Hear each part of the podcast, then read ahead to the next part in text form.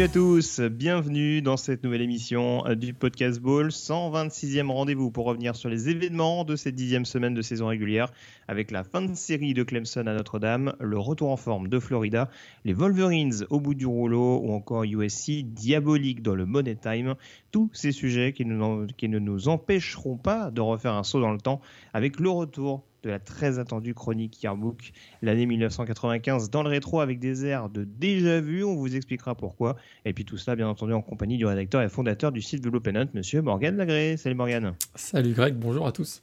Elle était bien, cette, euh, elle était bien cette week hein? Euh, J'allais dire, je suis sûr que tu as passé de bonnes semaines, mais c'est bien, tu m'as coupé l'herbe sous le pied. C'est formidable, on aura l'occasion d'y revenir euh, tout de suite avec les, les, résultats. Avant ça, quelques petites breaking news, hein, que je n'oublie pas de le faire comme à peu près une fois sur deux. Il y a des nouvelles notamment d'un point de vue coaching. Euh, une bonne et une mauvaise nouvelle pour les, pour les concernés.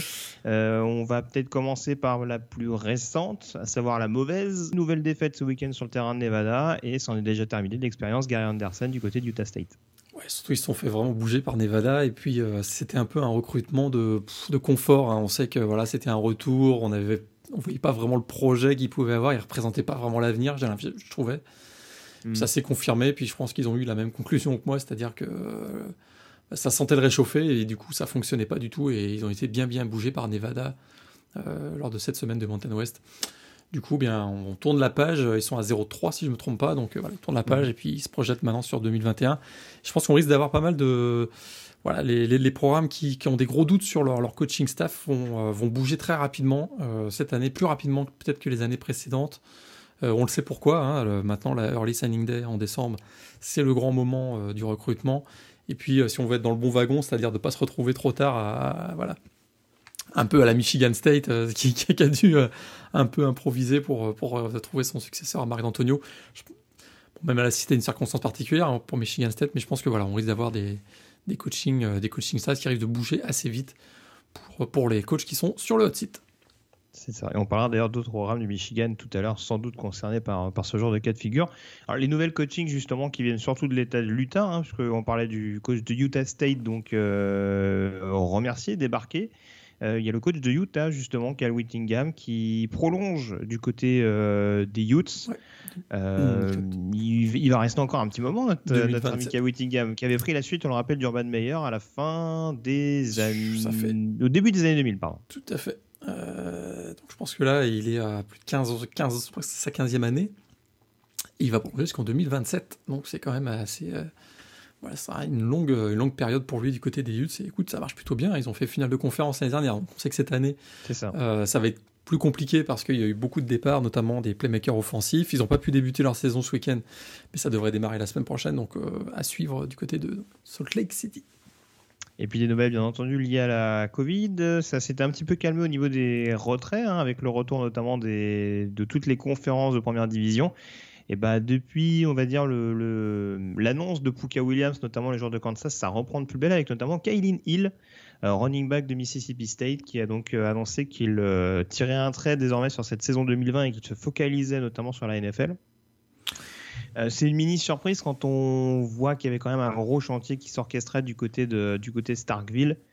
Il avait peut-être pas forcément cette envie-là, euh, même si ça pouvait paraître euh, au premier abord excitant de travailler avec avec Mike Leach de par ses, facultés en sortie de backfield. Ça, ça l'a peut-être aussi dissuadé de, poursuivre l'aventure. C'est sûr que ouais, les dernières prestations de l'attaque, notamment de Mississippi State, l'ont pas vraiment, l'ont plus même desservi que servi, j'ai l'impression. donc il y avait cette question-là. Il a quand même mentionné hein, dans, sa, communication que sa famille avait été particulièrement touchée par la Covid, avec plusieurs euh, membres de sa famille qui ont été hospitalisés. Euh, je me demande même s'il n'y a pas eu un décès aussi dans sa famille, donc ça a quand même joué. Mais c'est certain que le timing euh, nous laisse quand même penser que voilà, il n'est pas super satisfait de son rôle, dans l'attaque la, de Mississippi State. Donc voilà, pourquoi prolonger il, va, se focaliser maintenant sur, sur la draft NFL 2021. Voilà, on parle d'un joueur, on va dire peut-être deuxième, troisième tour. Je parle sous contrôle. Je serais surpris que ce soit avant le deuxième, quand même. Hein. Je, serais surpris qu'effectivement, j'aurais ah, Avant le deuxième, pour moi, c'est sûr que non, mais. plus, plus troisième, ouais, plus troisième en tout cas. Ouais, ouais, peut-être plus troisième. Fin, fin de deuxième jour euh, éventuellement. Et puis euh, l'autre annonce également, elle est venue d'un autre joueur de Syracuse. Hein. C'est l'hécatombe chez les Orangemen cette année. C'est assez triste en l'occurrence. Hein. On sait qu'André Cisco, leur safety, s'est blessé et a priori devrait filer en NFL l'année prochaine. On rappelle que leur running back star, Abdul Adams, euh, avait fait l'impasse très rapidement dans la saison. Ils ont perdu leur quarterback, Tommy DeVito, sur blessure. Et ben là, ils perdent en plus euh, un de leurs rares joueurs d'expérience en défense, puisque leur linebacker safety, Trill Williams, euh, c'est lui aussi donc mis en retrait et est d'ores et déjà annoncé qu'il se présenterait à la draft de la saison prochaine. T'as tout dit. J'ai l'impression que lui je serais surpris de le voir quand même dans les deux premiers tours. Je t'avoue que c'est euh, plutôt, un 3-4, bah. je pense, au mieux. Ouais, au mieux. C'est ça. c'est ça. Et il a un profil extrêmement polyvalent. On sait que les, les linebackers nickelback, euh, en ce moment, ça a quand même bien, bien la cote en, NFL avec des backfields extrêmement fournis. Donc je ne doute, je ne doute pas que, que Trill Williams euh, sera intéressé des équipes. Mais ouais, avant le quatrième tour, ça me paraît quand même un peu prématuré. Après, il faut voir ce qu'il montre, en l'occurrence, du côté de du côté du, processus draft, euh, voilà, il y a eu beaucoup de remaniements défensifs aussi du côté de Syracuse qu'on peut toujours jouer en sa faveur à mon sens, mais il euh, faudra voir en, l'occurrence. Euh, on va enchaîner du coup sur les résultats. Je m'excuse d'avance, hein, parce que je précise, il y a des travaux dans mon immeuble, donc si vous entendez quelquefois des bruits de scie ou de marteau, voilà, je m'en excuse platement, je ferai en sorte que ça s'entende le moins possible. T'es pas au carrière dôme T'es pas au carrière dôme où ils font les, font les travaux là Écoute, j'en suis pas loin. En ce moment, je, voilà, je me rapproche. Euh, je me suis rapproché de l'État de New York euh, malgré moi. Mais euh, même si on peut pas voyager, tu vois, je trouve des, solutions intermédiaires. Mais ouais, voilà. Donc, je m'en excuse encore une fois si ça arrive. malheureusement, ce n'est pas en mon contrôle. on passe donc aux résultats de la semaine.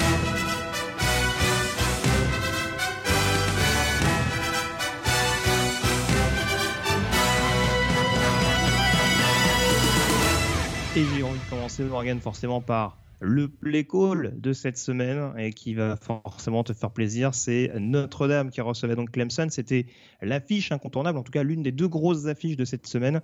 Euh, le duel, euh, la finale ACC avant l'heure, hein, comme beaucoup la présentaient, avec euh, deux formations qui étaient toujours invaincues. Notre-Dame classée numéro 4, qui séduisait pas toujours offensivement, mais en tout cas défensivement montrait d'excellentes choses. Euh, une équipe de Clemson qu'on avait vu en difficulté contre Boston College la semaine dernière, mais qui, euh, depuis le début de la saison, euh, voilà, était quand même assez impressionnant. Il y avait forcément cette absence de Trevor Lawrence, mais on a assisté vraiment à comment dire j'allais dire une partie de ping-pong en tout cas un match où les deux équipes se sont rendues coup pour coup et c'est sans trop de surprise qu'on a assisté à une double prolongation avec la victoire au bout du compte de Notre-Dame. Ça, c'est plus surprenant en l'occurrence. Euh, victoire 47 à 40 des Fighting Irish. Une fin de match euh, vraiment sensationnelle, notamment du senior Yann Book hein, au poste de, quarterback et, deux big plays défensifs hein, en overtime qui, font aussi la différence, qui, voilà, qui font basculer le match du côté de Notre-Dame. on avait vraiment, on a eu deux équipes très très proches l'une de l'autre toute la rencontre. finalement, ça s'est joué sur pas grand chose. La bataille des turnovers, à l'avantage de Notre-Dame, 3 contre 3 euh, turnovers pour, euh, pour Clemson, un seul pour côté de Notre-Dame, puis l'exécution euh, vraiment en overtime qui a été favorable à Notre-Dame, qui a bénéficié finalement du momentum avec ce dernier drive de Yann Book, qui a permis de, au de revenir à, 33-33. Mais ça a été vraiment très serré. on va dire que si on regarde un peu la, physionomie du match, Notre-Dame est très très bien rentré, notamment un début de match exceptionnel de la ligne offensive, qui a permis notamment à Kieran, Williams d'aller inscrire un touchdown sur le deuxième jeu euh, de la rencontre, une course hein, de 65 yards. Et voilà, à partir de là, ils ont eu, ils ont eu beaucoup de traction et ils ont généré beaucoup de, jeux euh, plutôt positifs. Ils ont mené, écoute, ça faisait 10-0 si je me souviens bien. Ensuite, ça a été 23 à 10, 23 à 13 à la mi-temps. Euh, ça aurait même pu être beaucoup plus sévère pour, pour Clemson parce que je trouvais que Notre-Dame était, voilà, était vraiment exécuté très très bien jusqu'à l'entrée de la red zone. ils ont été très mauvais dans la red zone puisqu'ils ont dû se contenter de deux field goals alors qu'ils étaient euh, tout tout proches et que bah, ils auraient pu avoir euh, quasiment 8 points de plus à la mi-temps. Et puis euh, la deuxième mi-temps, par contre, on a vu les ajustements, toujours la même chose. hein. Brett Venable, c'est le coordinateur défensif de Clemson, a, réajusté son, système et a posé beaucoup plus de difficultés à Notre-Dame. Et offensivement, on a eu un DJ Galilei qui a été, euh, qui a été royal en deuxième mi-temps, finalement qui a amené à la prolongation, mais ça s'est joué vraiment, vraiment à pas grand-chose. On peut regarder dans les détails où ça s'est joué, mais c'était vraiment très sérieux. On a déjà hâte. Oui, tu euh, à revanche, hein, parce, que, parce, que, parce que on voit qu'il y a quand même une classe d'écart entre, entre ces deux équipes-là et le reste de la conférence ACC. Euh, Clemson, ben voilà, c'était une fin de série pour eux. Hein. Ils avaient gagné leurs 36 derniers matchs en saison régulière. Et c'est vrai que cette rencontre aussi avait des, des, petits airs d'histoire hein, du côté de Notre-Dame, parce qu'on se souvient que Notre-Dame avait, euh, eu, dans l'histoire, a eu l'habitude d'aller taper des numéros 1 nationaux et à mettre fin à des séries. C'était le cas en 1988, quand ils avaient battu Miami.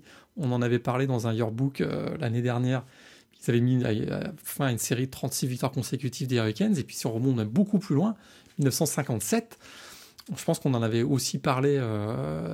je pense que c'était peut-être plus dans, dans une autre séquence notre podcast. Peut-être un demander le programme. Un demander le programme, voilà, c'était je pense On n'a pas fait l'année 57. On n'a pas fait 57, mais 57, ils avaient battu Oklahoma, la fameuse équipe d'Oklahoma qui avait gagné 47 matchs euh, consécutivement.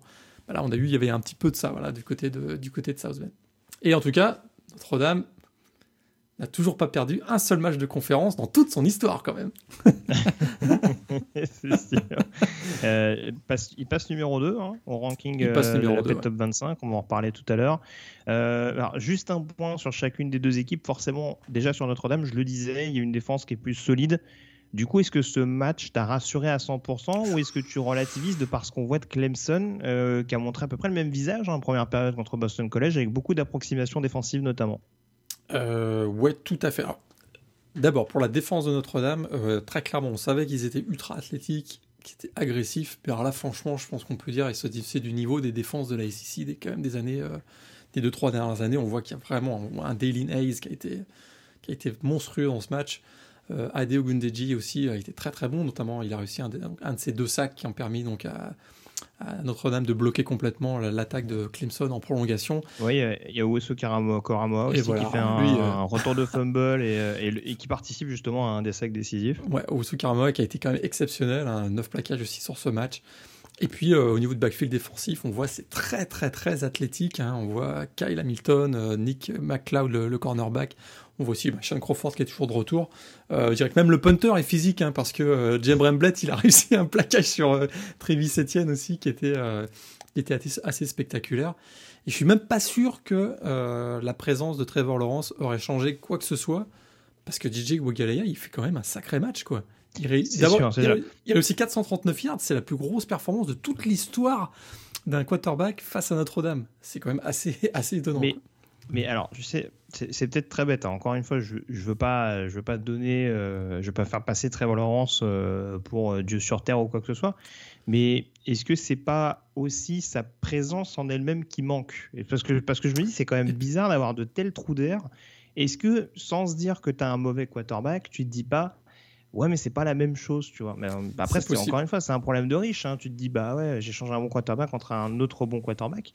Mais je pense qu'on met aussi de côté le côté vraiment leadership d'un joueur comme Trevor Lawrence, qui peut-être simplement par, par le seul fait de jouer rassure l'équipe globalement. Et j'ai l'impression que cette sérénité-là, en tout cas sur les deux premières mi-temps, voilà, Notre-Dame, c'est pas non plus des peintres, hein, mais même contre Boston College, c'est quand même pas normal de les voir autant. Euh, autant souffrir en première mi-temps comme ils ont souffert la semaine passée. Je te rejoins. Je dirais que c'est peut-être plus en prolongation que Trevor Lawrence a manqué. Parce qu'on voit que sur le deuxième drive, on sait que ça a été en double prolongation, sur le deuxième drive, il a un peu paniqué quand même. Euh, DJ bah, là, peut-être que l'expérience de Trevor Lawrence, ils auraient peut-être évité euh, d'aller. Les deux gros blitz là qu'ils ont lancé, qui sont, qui, voilà, qui, ont été appelés, je suis pas sûr qu'ils auraient lancé la même chose face à Trevor Lawrence. Mais, à, voir. Je suis d'accord avec toi. Je suis d'accord avec toi, sauf que le play call me paraît un peu curieux parce que tu as cette motion justement de Travis Etienne qui fait que tu te retrouves quand même avec un backfield qui est extrêmement dépeuplé et que si le blitz passe, tu sais que il va perdre du terrain. Et ça, j'ai pas compris. Il y a quasiment deux actions simultanées, enfin coup sur coup, pardon, qui sont jouées de cette manière-là par Davos Sweeney et son coaching staff. Et c'est deux fois le même résultat parce que la défense de Notre-Dame, euh, euh, parce que le jeu appelé est le bon à ce moment-là et qu'il n'y a personne pour contrer justement euh, cette, cette, cette offensive-là et pour être capable de, de comment dire de, mettre moins de pression justement sur Wagalele. Le, le, fait que ce soit un double plaquage justement qui provoque le, le, sac par exemple, ça en dit long sur le sur le fait que la protection était quand même relativement absente sur cette action là quoi. Donc euh, mais mais oui oui bon, en tout en tout cas voilà ça, ça reste à voir. C'est ce qui fait dire en tout cas selon moi à beaucoup que lors de la finale ACC si Trevor Lawrence est là ça sera peut-être pas totalement le même scénario. En tout cas, peut-être que mentalement, Clemson sera peut-être pas dans le même état faudra aussi que Travis Etienne fasse un, fasse un meilleur match, ou en tout cas que la ligne offensive de Clemson euh, trouve des solutions, parce qu'il finit avec 28 yards sur ce match en 18 courses. L'attaque au sol hein, mhm. de, Clemson, c'est 34 yards. Ils peuvent pas. Voilà. C'est pas son troisième fumble de suite à Travis Etienne Et je pense que c'est. T'as raison, je pense que c'est le troisième match consécutif où il fait au moins un fumble. Et, euh, et ça n'a pas aidé parce qu'effectivement, ils se sont retrouvés menés 23, 23 à 10. Euh, voilà, ils se sont retrouvés vraiment unidimensionnels en, en attaque. Avec euh, très clairement, on a forcé Galilei à gagner le match du côté de Notre-Dame. ça a failli leur coûter cher parce qu'il a failli réussir ce challenge. Hein. Finalement, Clemson menait 33 à 26. Mais il va falloir que Travis Etienne soit plus efficace, ou en tout cas qu'on trouve une façon de, déstabiliser la défense de, Notre-Dame de manière plus, efficacement, plus efficace, parce que sinon, euh, ça risque, on risque de, revoir le même match. Quoi. Et euh, là, on a une équipe Notre-Dame qui est en pleine confiance pour le coup. On ne sait pas s'ils vont jouer par contre, s'ils vont continuer de jouer. Parce que, parce que, parce que le public. Euh, oui, il n'y a, pas, il a pas mis du sien. Ouais. On, a, on a célébré de manière un peu trop euphorique cette victoire de Notre-Dame. Il serait pas sûr. imagine si on avait des cas, des cas de Covid cette semaine, le lien entre les deux événements serait quand même, serait quand même assez rapidement fait. On a quand même 10 000 personnes qui sont, pas, pas 10 000, mais en, tout cas plus, plusieurs centaines, voire plusieurs milliers de personnes qui sont allées sur le terrain alors que les joueurs étaient encore euh, sortaient de la plus. Quoi. C'est ça, c'est ça. Mais, et, d'ailleurs, j'ai beaucoup aimé cette réflexion de Brian Kelly qui disait qu'il avait déjà prévenu ses joueurs que s'il y avait victoire, il y avait envahissement de terrain. Mais je pense que c'est, c'est la, la pire phrase, quoi. Parce que, parce que qu'est-ce qu'a fait l'organisation de Notre-Dame? Qu'est-ce qui s'est passé pour que, alors que même au sein même du programme, on savait que ça allait arriver, où était la sécurité, euh, comment on a géré cette situation, c'est vraiment du laisser aller qui est assez, assez étonnant. Et c'est d'ailleurs du. Euh, après tous les efforts qu'ils ont fait, Notre-Dame, on sait que voilà, le président de l'université avait été euh, épinglé puisqu'il était présent à à la Maison Blanche euh, sans masque lors d'une cérémonie, etc. Et puis qu'il y a eu beaucoup de cas. Il y a eu quand même 1200 étudiants de Notre-Dame qui ont été, testés positifs euh, pendant l'été au début au début de l'automne. Il y a vraiment, il y a toute une. Actuellement, euh, on peut se présenter en cours uniquement après avoir passé des tests, des tests réguliers. Il a rappelé d'ailleurs le protocole dans une lettre envoyée dimanche. Il y a vraiment beaucoup, d'efforts qui ont été faits du côté de Notre-Dame pour éviter que, l'équipe de foot soit exposée. Et d'ailleurs, ça n'a pas si mal marché, puisqu'on euh, du côté de Notre-Dame, on s'en est pas trop mal sorti depuis le début de l'année. Et puis là, il y, a, 3000 personnes qui arrivent sur le terrain. c'est assez, assez étonnant. Ouais, faudra voir. Euh, alors, je sais pas si du coup, ça va déjà motiver Notre-Dame à, éviter l'accueil du public. Je sais pas s'il y a déjà une décision qui a été prise dans ce sens. Hein, euh, bah, pas de décision. C'est vrai, vrai que ce qu'ils avaient fait, c'était que, étant donné que les, étudiants sont testés sur le campus, ils disaient, bah, si on donne les places uniquement à des, à des étudiants qui sont sur le campus, on limite les risques parce qu'ils sont testés pas quotidiennement mais très régulièrement. Ça, y a, actuellement, il n'y a aucune place qui n'est vendue, qui est vendue à, des gens du public euh, autres, que des, autres que les étudiants. Quoi. Mais euh, ouais, c'était une prise de risque assez PMU. Même d'ailleurs, du côté de Clemson, on, avait fait, on a également fait des remarques parce qu'il n'y a pas que les joueurs de Notre-Dame qui ont été exposés à ça, il y a les joueurs de Clemson aussi euh, à la fin de la rencontre. Quoi. Ben oui, c'est sûr. Euh, bon, en tout cas, Clemson Notre-Dame, on attendra de voir comment, si en tout cas les deux équipes vont se retrouver en finale de conférence ACC. Ça remet pas, a priori, ça remet pas en, cause les chances de Clemson de participer au playoff. Et euh, oui. Par contre, pour les poursuivants, c'est pas une bonne nouvelle cette victoire de Notre-Dame. On va peut-être pas commencer à en parler, mais là, on commence à bah, voir quand même Alabama, Ohio State, Clemson, Notre-Dame, ils ont l'air d'avoir pris un petit gap d'avance quand même là. Oui, c'est sûr, c'est sûr. Il y a un petit peu euh, parce que même si, quand bien même si Clemson reste à une défaite, euh, bon là c'est de la projection, hein, mais quand même Clemson resterait à une défaite et Notre-Dame perdrait la finale ACC. Bon, le statut de Notre-Dame reste extrêmement particulier, donc je pense que même si c'est pas champion de conférence, si dans les autres conférences c'est pas hyper glamour, euh, faudra, faudra éventuellement compter les points à l'arrivée. Euh, par contre, tu disais en effet que les deux favoris dans la CC euh, se dégagent un petit peu par rapport au reste du peloton. Alors, c'est sans doute vrai pour North Carolina, par exemple, qui s'est imposé largement face à Duke, hein, qui menait déjà 42-10 à la pause. Mhm. Euh, dans la rivalité locale, pas une super année hein, de la part de David Cutcliffe du côté de, du côté de Durham. Non. Et par contre, Miami a toujours encore un minimum de chance. Hein, victoire 44 à 41 sur le terrain d'NC State. Euh, ils sont fait peur quand même, les Hurricanes. Hein. Ils l'emportent sur le fil après avoir été menés au score. Euh, c'est pas toujours glamour, mais pour l'instant, toujours qu'une seule défaite euh, dans l'escarcelle de, de EU. Alors certes, c'est une lourde défaite du côté de Clemson, mais Miami qui peut continuer de croire en ses chances. Ouais, ils s'en sont effectivement, ils ont évité une grosse désillusion dans ce match puisqu'ils marquent les 13 derniers points donc dans ce match du c'était jeudi ou vendredi soir, mais Ouais, c'est sûr qu'on a Derek King hein, qui, est, magistral, il fait plus de 400 yards à la passe, 105 yards au sol, il est le, il est seul joueur FBS à avoir réussi cet exploit avec deux équipes différentes. Euh, c'est vraiment une grosse, grosse, grosse, grosse perf, 5 touchdowns dans ce match. Par contre, ils prennent 41 points face à une équipe de NC State qui est quand même privée de Devin Leary, euh, leur quarterback numéro 1. Donc, j'ai pas été impressionné par la performance défensive des Hurricanes dans ce match, en tout cas. Oui, non, c'est sûr, c'est sûr. Alors que c'est censé être leur, euh, alors faculté première. Euh, mais ils sont 6 Même si NC State c'est pas mal cette année, oui, c'est sûr que bon, ça, ça, pouvait être un peu plus. Euh, on pouvait assurer le coup un peu plus facilement. Et puis tant qu'on parle de la CC, hein, même si c'est pas forcément un fait glorieux, Virginia Tech battu à domicile par Liberty. Dans, dans l'action la plus what the fuck de la semaine, à savoir donc cette, euh, ce field goal tenté par les Flames, contré par, par la défense de Virginia Tech et remonté pour un touchdown. Touchdown annulé, puisque Justin Fuente avait donc appelé un temps mort au préalable. Et euh, du coup, bah, on se retrouve avec Liberty qui retente le field goal et qui s'impose euh, sur le terrain des Hokies.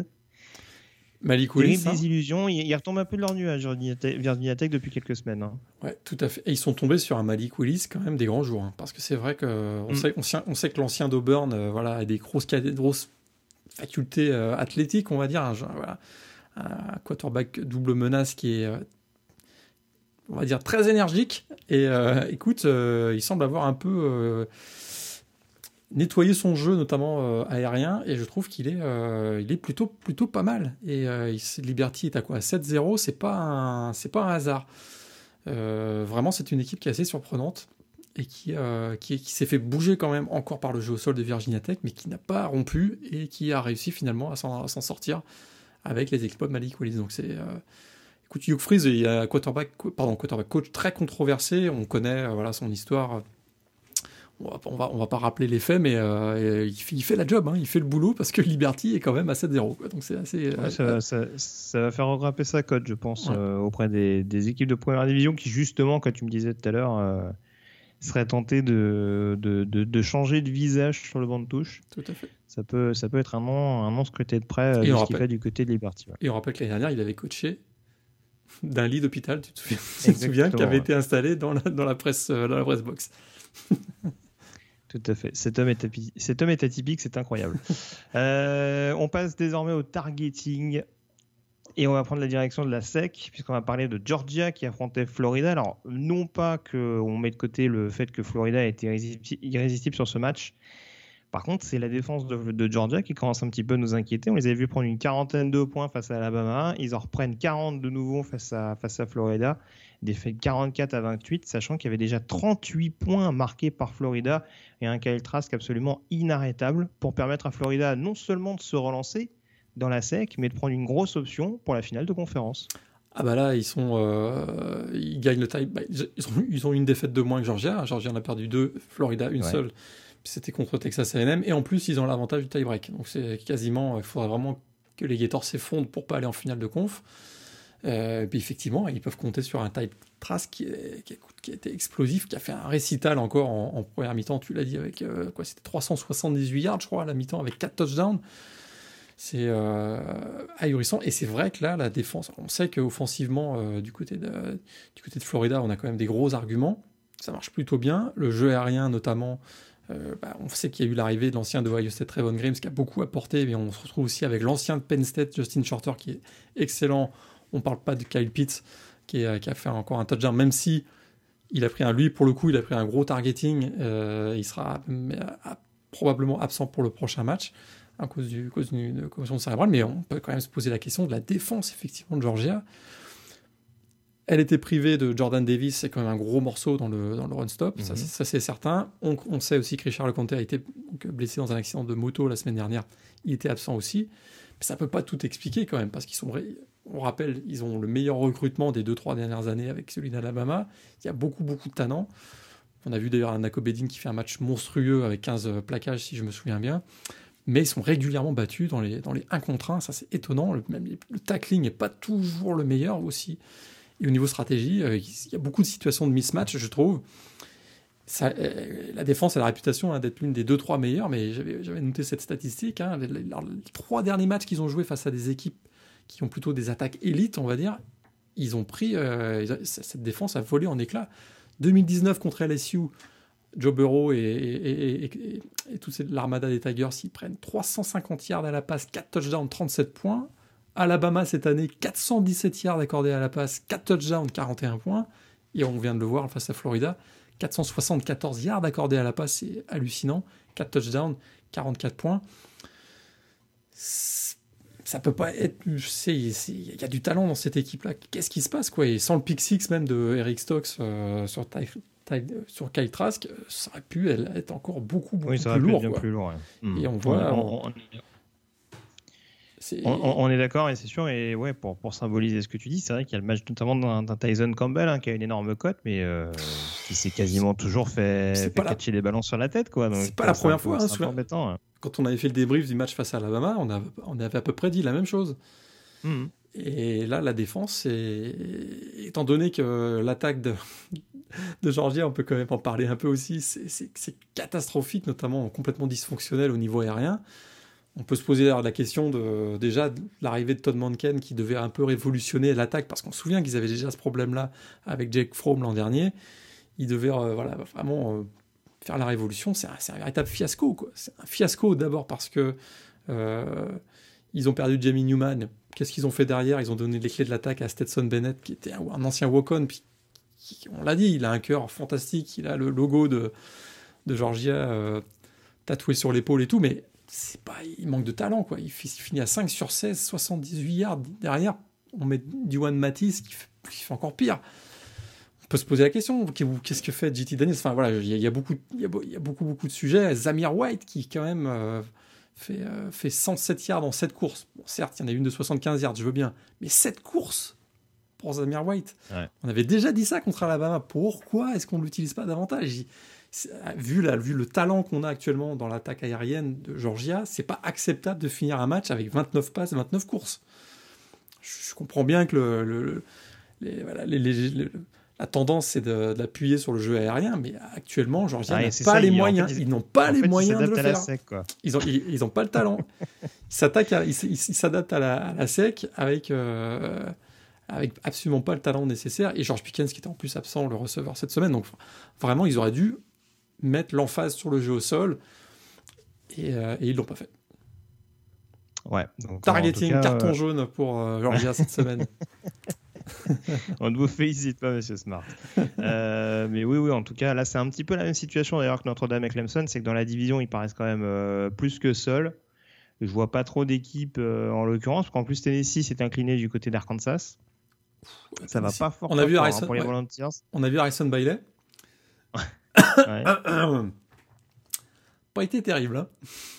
Non, pourtant il mène à la pause, hein, Tennessee. Hein, et il s'écroule totalement au retour des vestiaires.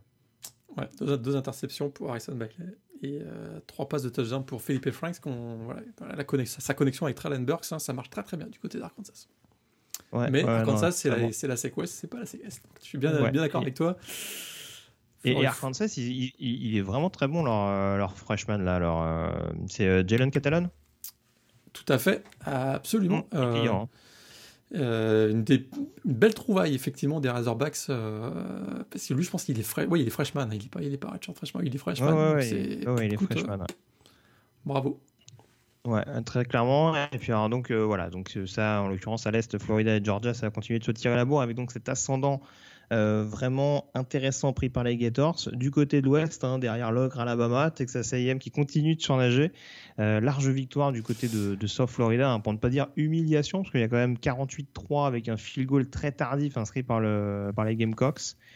Euh, pour l'instant, du côté de Texas A&M, c'est extrêmement solide. un Kellen Mond qui fait globalement peu d'erreurs, hein, en tout cas pas d'interception sur ce match-là. Non, mais ils ont fait leur meilleur match. Un jeu au sol également, ouais. Vas-y, vas-y. Pardon, excuse-moi, je t'ai coupé, mais ils ont fait leur meilleur match euh, contre South Carolina, très clairement. Euh, écoute, euh, et puis, euh, voilà, 68 touchdowns en carrière avec les Aggies. Il, il établit un nouveau record de la fac. Et avec Isaiah Spiller, ça marche très, très Vraiment un match très, très complet. 48-3. là encore, la South Carolina vient de la division Est. Encore une équipe de l'Est qui, se fait qui se fait taper par une équipe de l'Ouest. Et voilà, finalement, ben, on n'aura pas le changement de la translation. Oui, de, ouais, sera pas pour tout de suite. Non, ce sera pas pour cette année. Euh, la, voilà, la, qualité et, les, et, le talent va rester du côté de l'Ouest cette année. Texas A&M, en tout cas, quatrième victoire consécutive et très clairement, euh, ils jouent, ils vont être, ils sont solidement installés à la, deuxième place dans la, dans la division Ouest maintenant. Alors du côté de la Big Ten, hein, on a peut-être plus de force, on dirait à l'Ouest. Encore que ça crève pas les yeux depuis le début de la saison. Euh, puisque du côté de Michigan, on continue de s'enfoncer un petit peu. Euh, déplacement du côté d'Indiana, on savait que c'était un déplacement périlleux hein, au sortir de leur euh, défaite surprenante à domicile contre Michigan State. Mais c'est surtout la manière hein, qui a de nouveau interrogé du côté des Wolverines. ils se sont fait quand même bien bien balader par un, solide Michael Penix Jr. dans les airs. C'est la copie conforme du match face à Michigan State. Hein. C'est assez spectaculaire. Encore une fois, le backfield défensif des Wolverines se fait bouger. Michael Penix qui qui n'est pas réputé pour son jeu euh, aérien euh, tant que ça quoi. Bah, là il fait, il fait sa meilleure performance en carrière, 342 yards, 3 touchdowns. Et puis on a l'impression qu'Indiana n'a jamais été, euh, été en confiance pendant tout le match. C'est la première fois depuis le 24 octobre 1987 que Indiana bat Michigan. Et pourtant, les Hoosiers ont été dominants de, bout en bout. Euh, il y a eu un petit, voilà, un petit, répit, un petit euh, sursaut en fin de match, euh, mais pas tant que ça, de Joe Milton notamment, qui finit quand même avec 3, avec 3 TD. Mais une victoire finalement bien méritée. Et Indiana qui rentre dans le, dans le top 10 à la PayPal, ça c'est aussi, c'est aussi historique. Ah bah, il y a des choses qu'on n'avait pas vu venir, une autre chose qu'on n'avait pas vu venir, parce que je parle de Michigan, mais Penn State c'est presque encore plus préoccupant. Alors, on Alors là, Maryland on a vu que Maryland avait montré de bien meilleures choses contre Minnesota, hein, même si la défense des Golden Gophers inquiétait un petit peu. Là, Maryland s'est baladé de bout en bout hein, du, côté du côté du Beaver Stadium, victoire 35 à 19 face à Penn State. Puis, je veux rien enlever à Maryland parce que Tolia Tagovailoa a fait un excellent match. On voit la connexion avec qu'on attendait avec le prospect 5 étoiles Rakim Jarrett. Voilà, c'est confirmé euh, que ça va être un des tandems qui va être les plus intéressants et les plus excitants de la Big Ten. Mais très clairement, Penn State, c'est pas possible. Quoi c'est pas possible défensivement, euh, c'est très très très inquiétant. Il accorde 400 et plus de 400 yards à Maryland. Offensivement, c'est c'est pas si mal que ça. Il, gagne pas mal de yards, mais l'exécution, il y a encore deux interceptions pour Sean Clifford qui font très très mal. Euh, il n'y a pas de jeu au sol, quoi. Il n'y a pas de jeu au sol, ça c'est ça inquiétant. Mais, mais défensivement, on voit que voilà, le opt-out de Mika Parsons a été a été a fait très très très très mal. Il on voit qu'il y a un manque de leadership. Je retiens encore une fois, ils n'enlèvent rien à Maryland. Ils ont fait un très bon match. ils risquent d'embêter un petit peu euh, Ohio 7 la semaine prochaine. Mais je, suis plus. Je, je retiens de ce match, c'est plutôt la, contre-performance de Penn State qui est à 0-3. Et c'est la première fois depuis 2001 qu'il démarre à 0-3 euh, une saison. Donc c'est euh, catastrophique. Quoi. Mais je commençais là-dessus. Honnêtement, en regardant de plus près depuis le début de la saison, je me demande si Michigan et Penn State ne sont pas les plus mauvais programmes de leur division. Hein. Parce que Michigan State, en tout cas, ils ont ils ont, ils ont fait deux matchs sans, en tout cas, ils vont gagner bah, Michigan. Rutgers, franchement, de ce qu'on voit depuis le début de la saison, c'est quand même assez enthousiasmant, euh, même si ça reste limité d'un point de vue effectif. Et, Maryland a l'air quand même, ne serait-ce qu'offensivement, de, de, montrer, de montrer de meilleures choses. Hein. donc, euh, écoute, c'est vrai que. surveillé, hein, mais ouais. Rutgers a mis 27 points à, Ohio State cette semaine. si, si, vous l'avez vu, il y a eu des, des latérales dans tous les sens. D'ailleurs, ils ont fait des petits. Oui, ils, ont, ils, en mettent 10, ils en mettent 18 dans, en dernier carton. Hein. avec des latérales. Et j'ai vu qu'ils ont même fait. Ils, ont, ils sont même maintenant une source d'inspiration pour la NFL, puisque j'ai bien vu, les Cowboys ont fait la même chose hier. Oui. Donc, euh, écoute, c'était quand même c'était assez spectaculaire. On a l'impression que voilà, ils, savent qui ils sont, Rodgers. Ils savent qu'au niveau du talent, euh, ils peuvent pas jouer les yeux dans les yeux avec le reste de la Big Ten. Ils sont créatifs, ils ont du fun, ils marquent des points, ils se font taper. Mais écoute, moi je trouve que c'est quand même assez intéressant. bravo Greg Sciano d'être audacieux, encore une fois. Oui, oui, non, je, crois et, et, puis, honnêtement, il arrive quand même à développer quelques joueurs. Arthur Sitkowski est pas un mauvais joueur fondamentalement, mais ça reste un quarterback également limité. Je pense que si Rodgers arrive à mettre la main sur un bon quarterback dans les années à venir, euh, ça peut redevenir une équipe chiante comme elle l'était lors du, lors du premier mandat de, de Chianou dans le New Jersey. Donc, tout à euh, fait. Tout à fait. À surveiller de près. Petit mot quand même sur Justin Fields, hein, parce que, écoute, c'est quand même. Euh, ok, c'était Rodgers en face, mais il fait quand même 6 touchdowns dans ce match. Encore. 5 à la passe, 1 au sol. 24 sur 28, 314 yards. Enfin, il a des stats monstrueuses. Et euh, pour le S-Man, il est très clairement bien positionné. Et d'ailleurs, euh, il, doit il doit cauchemarder à euh, Kirby Smart, non? Parce que, ce qui, parce que ce qui manque aujourd'hui à, Georgia, c'est bien Justin Fields. Si Justin Fields était à Georgia actuellement, peut-être que les Bulldogs seraient numéro 1 du pays. C'est ça qui est. Ouais, ouais, c'est des questions de contexte. Après, c'est compliqué. C'est compliqué. mais oui, je on, est d'accord, oui, que il a quand même fait. ça, doit sans doute lui rester en travers de la gorge un petit peu. Il a quand même fait le choix à un moment, il y a, un an et demi, entre Jack Fromm et Justin Fields.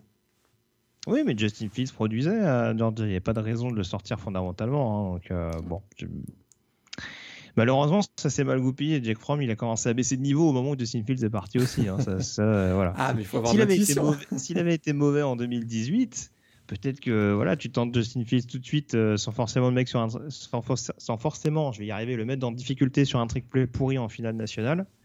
Et, euh, à ce moment-là, oui, tu t'en tires peut-être autre chose, mais bon, ça après. Euh, le contexte, encore une fois, était un petit peu particulier. on passe à l'ouest dans la Big Ten avec peu de rencontres au programme, hein, puisqu'il y avait notamment le Wisconsin Purdue qui a été reporté. Hein. Oui. Toujours par rapport aux histoires liées aux Badgers. On n'a pas la confirmation encore que euh, le Wisconsin-Michigan du week-end prochain aura bien lieu d'ailleurs. Ça va être un des mhm. feuilletons de la semaine. Je crois que Jim Marbeau fait tout pour que, pour que ça ne joue pas. Hein. Il me semble avoir vu passer ça. mais parce que bon, attention. Hein, bon, a priori, il n'y aura peut-être pas Graham Mertz, c'est ce qui peut le sauver éventuellement, mais bon, quand même. Mais euh, voilà, blague à part, le... les deux résultats importants, c'est Iowa qui remporte enfin son premier, son premier succès de la saison, hein, parce avaient commencé avec, euh, avec deux revers, les Hawkeyes. Large succès contre Michigan State en l'occurrence. On a Minnesota également qui a commencé sa saison sur le terrain d'Illinois. Hein. Euh, ça recommence à pas se passer très très bien pour le Smith du côté de Champaign. Ouais. Euh, et puis Northwestern, surtout, euh, on le sait, hein, ça devient habituel, une année sur deux. L'année dernière, c'était pas bon. Cette année, ça commence à repartir sur des bonnes bases. Euh, victoire 21 à 13 contre Nebraska. Il a fallu sortir le bleu de chauve défensif en fin de match. Mais en tout cas, du côté de Northwestern, pour l'instant, ça, continue d'être solide dans ses confrontations intra-Big Ten. Ils sont chiants à jouer Northwestern. pour, pour avoir une partie du match, ils sont chiants. Peyton Ramsey, écoute, fait vraiment, vraiment bien le boulot, mais défensivement, ils sont accrocheurs, ils, sont, ils font des, je pense que c'est une des équipes qui plaque le mieux de la Big Ten et peut-être même du pays. C'est assez spectaculaire euh, du côté de Northwestern. Et là, il gagne une victoire très importante. Je suis pas convaincu encore le système à deux quarterbacks hein, de, Nebraska avec Adrian Martinez et Luke McCaffrey. Je, non, j'embarque pas dans, ce, dans cette idée-là. Et Nebraska, bah, écoute, euh, encore, encore une défaite. Et un tout petit mot du côté d'Iowa et Minnesota. On a sorti le jeu, le jeu au sol puisque Tyler Goodson finit avec 2 TD. Et alors, Moa Ibrahim, 224 yards, 4 touchdowns pour Minnesota face à la défense de, Illinois. Donc, euh, ça, c'est la Big Ten qu'on aime. Ça, c'est la Big Ten qu'on aime, absolument, Et là, on va rentrer, il y a la neige qui va arriver, ça va être génial. On va, rentrer dans l'hiver. là. Euh, on passe à la, on passe à la PAC-12, pardon. Euh, alors là, le jeu au sol un peu moins présent. Hein. Encore que ça dépend des programmes. Mais en l'occurrence, donc, la première journée de PAC-12 qui se jouait donc, avec malheureusement sur les 5 rencontres prévues, 6, pardon. Euh, sur les 6 rencontres prévues, euh, deux matchs donc reportés. California-Washington, ça avait été annoncé euh, un peu en amont dans la semaine. Ouais. Les deux matchs sont pas reportés, hein, sont annulés parce que souviens-toi, il n'y a pas d'open date, hein, donc c'est vraiment complètement annulé quoi. Donc California-Washington qui était en plus une rencontre assez intrigante quand même, ben pas dire autre chose dans la Pac-12 Nord. Tout à fait. On est peut-être un des, un des principaux rivaux d'Oregon dans la division, donc bon, ça va nous laisser un petit peu sur notre fin au moins une semaine de plus. Et puis Utah, Arizona également. Euh, t'en parlais tout à l'heure lors du chapitre sur Whittingham. Ouais, euh, Utah qui attendra pour, pour remettre sa, sa, couronne de division en jeu. Puisque la rencontre du coup bah, a été donc annulée, ne se jouera pas cette saison, donc au grand maximum 5 matchs pour les quatre équipes que j'ai citées. on avait quand même un petit USC Arizona State hein, pour ouvrir le bal dans cette conférence Pac-12. Et on s'est fait très peur du côté de Southern California. victoire 28 à 27 avec, avec, notamment deux touchdowns inscrits dans le Money Time, avec même un petit peu de réussite. et un Kidon Slovis qui met son costume de sauveur. Costume de sauveur et vraiment pour Arizona State, ça doit être rageant quoi, parce qu'ils ont mené tout le match. Ils ont été, euh, ils ont été, euh, Jaden Daniels a été très bon, j'ai trouvé. Il y, a, les freshmen là au poste de running back aussi qui ont été, euh, qui ont été la révélation et qui ont été très très bons aussi. C'était Trianum et White qui ont marqué des, touchdowns. je trouvais que voilà, Arizona State était, ils, ils, bloquaient bien dans la red zone en défense. Hein. ils ont empêché USC qui est venu souvent très proche de marquer un touchdown. Ils les ont bien, ils ont bien stoppé. Donc c'était vraiment une très très belle performance d'Arizona State. Mais voilà, euh, Slovis a joué le sauveur euh, sur une quatrième tentative notamment. Euh, donc il a donné la passe de touchdown donc sur Drake London pour passer devant 28-27. Mais juste sur le drive d'avant, euh, on a un Drew McCoy qui jouait enfin, le receveur donc du USC, et qui a réussi effectivement une réception alors que le ballon voilà, rebondit sur un des défenseurs. Le ballon lui tombe dans les mains un peu par hasard. Et euh, ils sont revenus au score, mais ils ont réussi aussi à récupérer le ballon sur l'onside kick. Donc c'était vraiment une, fin, de, match euh, complètement folle du côté du Memorial Stadium. USC s'en sort bien. on, s'attend quand même, on s'entend, on s'attend quand même. S'ils veulent vraiment, vraiment jouer le titre de conférence, il faudra être meilleur dans l'exécution. Alors, on rappelle quand même, et ça, a joué sur les deux équipes, le coup d'envoi était à 9h. Quoi. 9h du mat. Et là, on a vu qu'il y a eu beaucoup, beaucoup d'erreurs. Il y a eu des fumbles, des problèmes d'exécution. C'était en plus le premier match d'une saison. Hein. Ça faisait quasiment un an, presque un an pour ces joueurs-là qu'ils n'avaient pas joué un match. Hein. En tout cas, oui, il fallait pas s'attendre à un récital technique, c'est sûr. Donc là, ils sortent avec une victoire. Il faudra bien travailler cette semaine et la semaine prochaine, je pense que c'est contre Arizona qui joue. Euh, on s'attend, Arizona qui fera son premier match, on s'attend à une bien meilleure performance de, USC s'ils veulent vraiment jouer le titre de conférence. là, je parle même pas des playoffs. Et puis concernant les autres résultats, on a Washington State qui s'impose à, Oregon State en, l'occurrence. Donc bon début pour, pour Nick Rolovich du côté, de, du côté du programme de Pullman. Euh, Oregon qui s'impose de manière plus ou moins tranquille face à une équipe de Stanford quand même peu inspirée, qui avait en plus perdu euh, Devils Mills quelques minutes, quelques heures avant le coup d'envoi. Euh, pour, euh, pour un contrôle positif à la Covid ou une suspicion en tout cas Un test, il n'a pas été contrôlé, mais il y avait un test, ouais, une suspicion exactement. Une suspicion et un test qui était en cours, dont on n'avait pas le résultat encore. Voilà, donc ça explique pas forcément la, la, déroute de Stanford, mais en tout cas ça a été quand même relativement pauvre, notamment offensivement de la part du Cardinal. Et euh, Oregon a été, euh, a été quand même assez solide. Ouais, pas on forcément voit aussi excitant que l'année dernière, mais en tout cas, c'était euh, c'était assez correct. Ouais, on voit que Tyler Shaw est un quarterback très athlétique, qu'il est capable de gagner pas mal de yards au sol aussi, que voilà, il a une belle présence, je trouve, dans la, dans la poche. Puis il a été bien protégé par une ligne offensive dont on disait que, on sait que Penel Sewell joue pas cette année, et puis qu'il y a eu beaucoup de départs à, l'intersaison. J'ai trouvé que la ligne offensive était déjà très bien en place du côté des Ducks parce que c'est une ligne qui a aussi euh, qui a bien qui a, ouvert aussi pas mal de, brèches pour CJ Verdel qui réussit encore un touchdown dans ce match. Plutôt, écoute, si tu devais me dire euh, qu'est-ce que tu retiens d'Oregon USC, je suis plus, euh, j'étais plus impressionné par Oregon que, que USC, notamment parce que bah, il y avait une transition au poste de quarterback qui n'était pas évidente entre Justin Herbert et Tyler Shaw, et je trouve qu'il a plutôt bien réussi pour, pour un premier match. C'était plutôt encourageant, même si c'était Stanford en face une équipe de Stanford dont on dit qu'elle ne sera pas forcément la meilleure équipe de la division Nord cette année. Quoi. Non, très clairement. Alors, autre équipe qui sera peut-être pas la meilleure de la division Sud. Oh mon dieu. Euh, ça s'arrange pas hein, pour UCLA et pour, euh, et pour Chip Kelly. Euh, alors certes, c'est un premier match de la saison, mais c'est quand même à Colorado. tu parlais tout à l'heure des difficultés de Michigan State à trouver un head coach au lendemain du départ de Marc D'Antonio. Colorado, ça a quand même été un gros dommage collatéral puisque Mel Tucker était leur head coach l'année dernière. Euh, et pour la première de Carl Dorel, qui retrouvait d'ailleurs UCLA, ah un programme qu'on connaît plutôt pas mal. Euh, bah, ça a déroulé, 48 à 42 avec un, avec un jeu au sol inarrêtable de la part des Buffaloes. 525 yards au total en attaque pour Colorado. ah, c'est franchement pour, pour, Sam Neuer et, euh, et Jarek Broussard qui, qui, qui, jouaient pas, je crois, les deux l'année dernière. C'est des bons débuts. Hein. Sam Neuer qui est passé, euh, je crois que c'est lui qui est passé en défense. Hein. Il, revenait au poste de quarterback. Je pense qu'il avait démarré, il avait été repositionné en défense l'année dernière. Mais, du côté du UCLA, écoute, c'est pas si.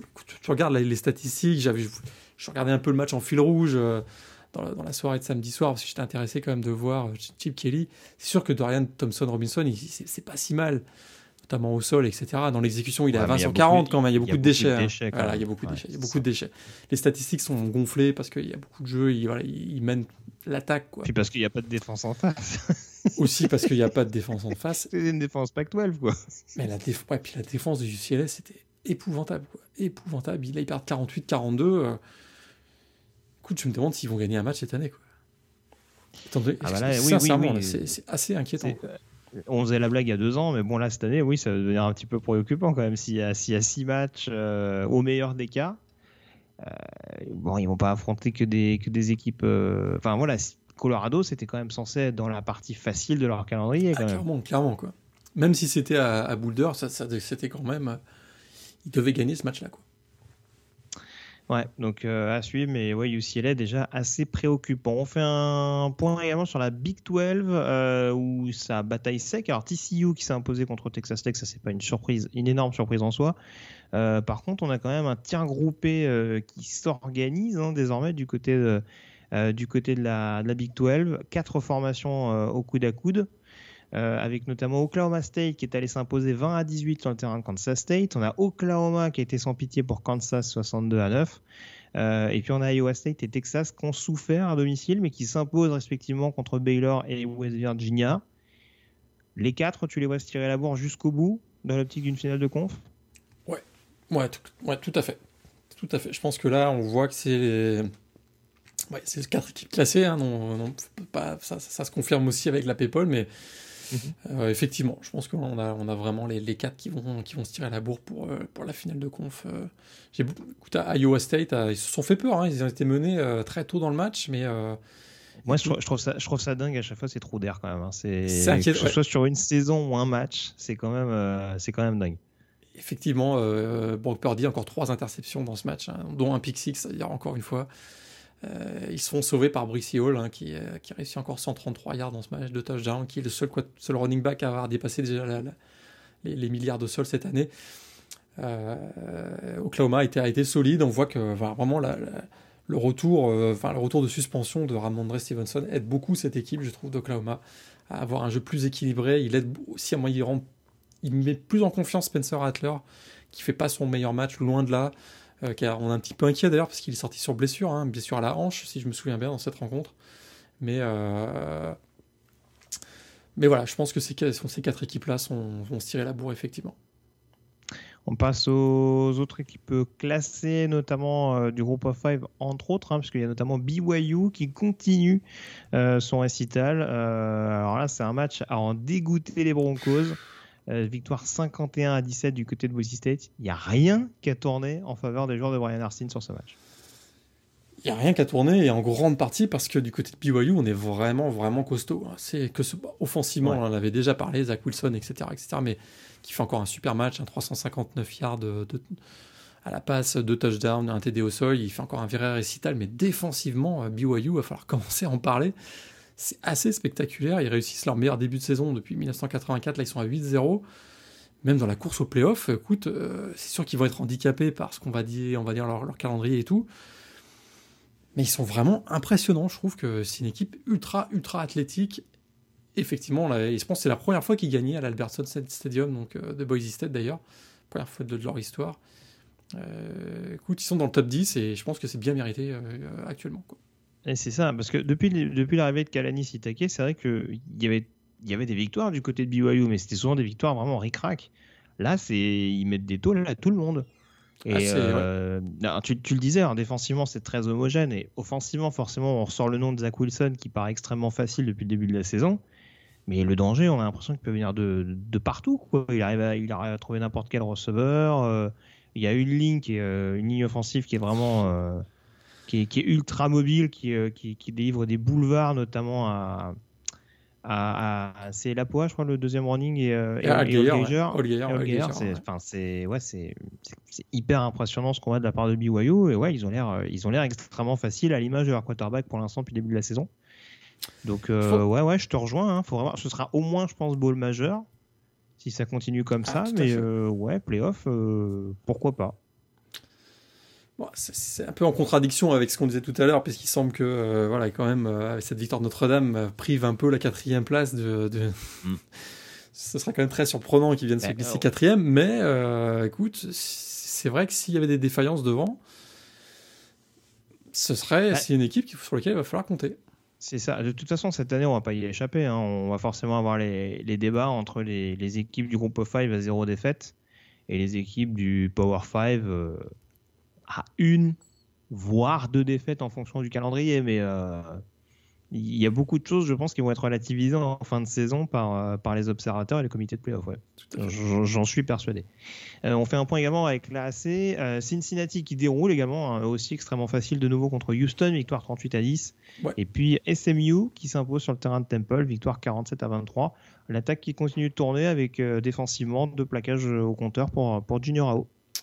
Exact. Ça avait pourtant euh, pas super bien démarré. Ils étaient menés 13 à 7, mais ils ont mis un 40 à 10 ensuite. Donc, euh, avec un chaîne Buchel encore voilà, 4 touchdowns dans ce match. Donc, euh, effectivement, SMU continue. ils sont à 7. Ah, si vous ennuyez, il faut regarder les matchs de SMU cette année. Hein. Tout à fait. Ah, c'est toujours, toujours spectaculaire. Ils sont à 7 victoires, une défaite. Donc. Et puis, spectaculaire également, c'est la victoire de Marshall face à Massachusetts, victoire 51 à 10, hein, qui permet toujours au, au Thundering Herd d'être invaincu cette saison. Et puis ça continue de sourire également pour Coastal Carolina, euh, victoire face à South Alabama 23 à 6, alors que le rendez-vous attendu face à Appalachian, face à Appalachian State se, se, présente, hein, se prépare du côté des, des Chanticleers. Mais euh, voilà, un peu moins clinquant que ces dernières semaines, mais en tout cas ils se sont mis rapidement à l'abri et euh, ça a assuré assez vite de la part des, des coéquipiers de Grayson McCall. Et ils sont toujours invaincus, donc 7 à 7-0 depuis le début de l'année. Tout à fait. Donc euh, là aussi, ça va être, ça va être à surveiller. Les, les vainqueurs de, du groupe of five, encore une fois, qui sont vaincus, euh... va falloir voir ce que, va falloir voir ce que ça donne en l'occurrence. Euh, on a Louisiana également dans la Sunbelt qui s'impose contre Arkansas State, victoire 27 à 20. Hein. ça continue de dégringoler pour les Red Wolves. Euh, pour Louisiana, ça réintègre en l'occurrence le top 25, après notamment la défaite euh, face à Coastal Carolina il y, a, il y, a, quelques semaines de ça. Et j'essaie de voir un petit peu si j'oublie un résultat important. Il y avait bien entendu les débuts de la MAC, euh, avec la victoire de Buffalo, notamment du côté de Northern Illinois, victoire 49 à 30. Euh, succès intéressant parce que Northern Illinois, ils sont pas si loin que ça en l'occurrence. Hein. Et surtout Buffalo. D'un point de vue plateau global. Hein. Ouais, tout à fait. Et Buffalo qui avait, euh, qui historiquement avait toujours du mal contre Northern Illinois, puisque je pense que c'était leur première victoire là-bas depuis 1968, si je me trompe pas. donc c'était quand même bon. Euh, c'était assez, assez, étonnant. Puis Jared Patterson a fait, voilà, le, le, running back de Buffalo a déjà fait un très très gros match. Et on voit que cette équipe, euh, quand on avait fait la preview, euh, était un des favoris. C'est l'équipe qui m'a fait la plus forte impression. c'est vrai que ce qui, était, ce qui était vraiment bien, c'est que la MAC jouait tous ses matchs le mercredi soir. Donc il y avait comme une espèce de, de red zone qui était intéressant à suivre tout le mercredi soir. Et j'ai suivi ça avec beaucoup d'intérêt.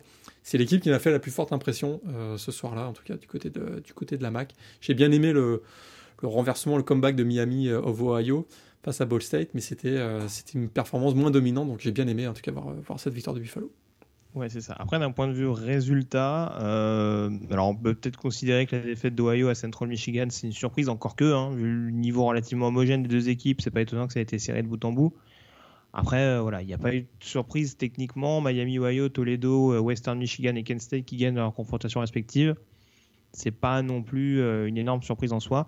Euh, et puis un petit mot juste rapidement euh, concernant la Mountain West. Hein. alors on a parlé du State tout à l'heure et de Nevada également dans, le, dans le même élan. Hein. Nevada, grosse grosse attaque. Hein. ça continue d'être vraiment une équipe avec le, notamment le duo Carson Strong Romeo Dobbs. Carson Strong, c'est solide. ouais, Carson Strong, étonnant. Mm. écoute, ils font leur meilleur début de saison depuis l'ère Kaepernick, donc c'est quand même pas mal du côté de Nevada.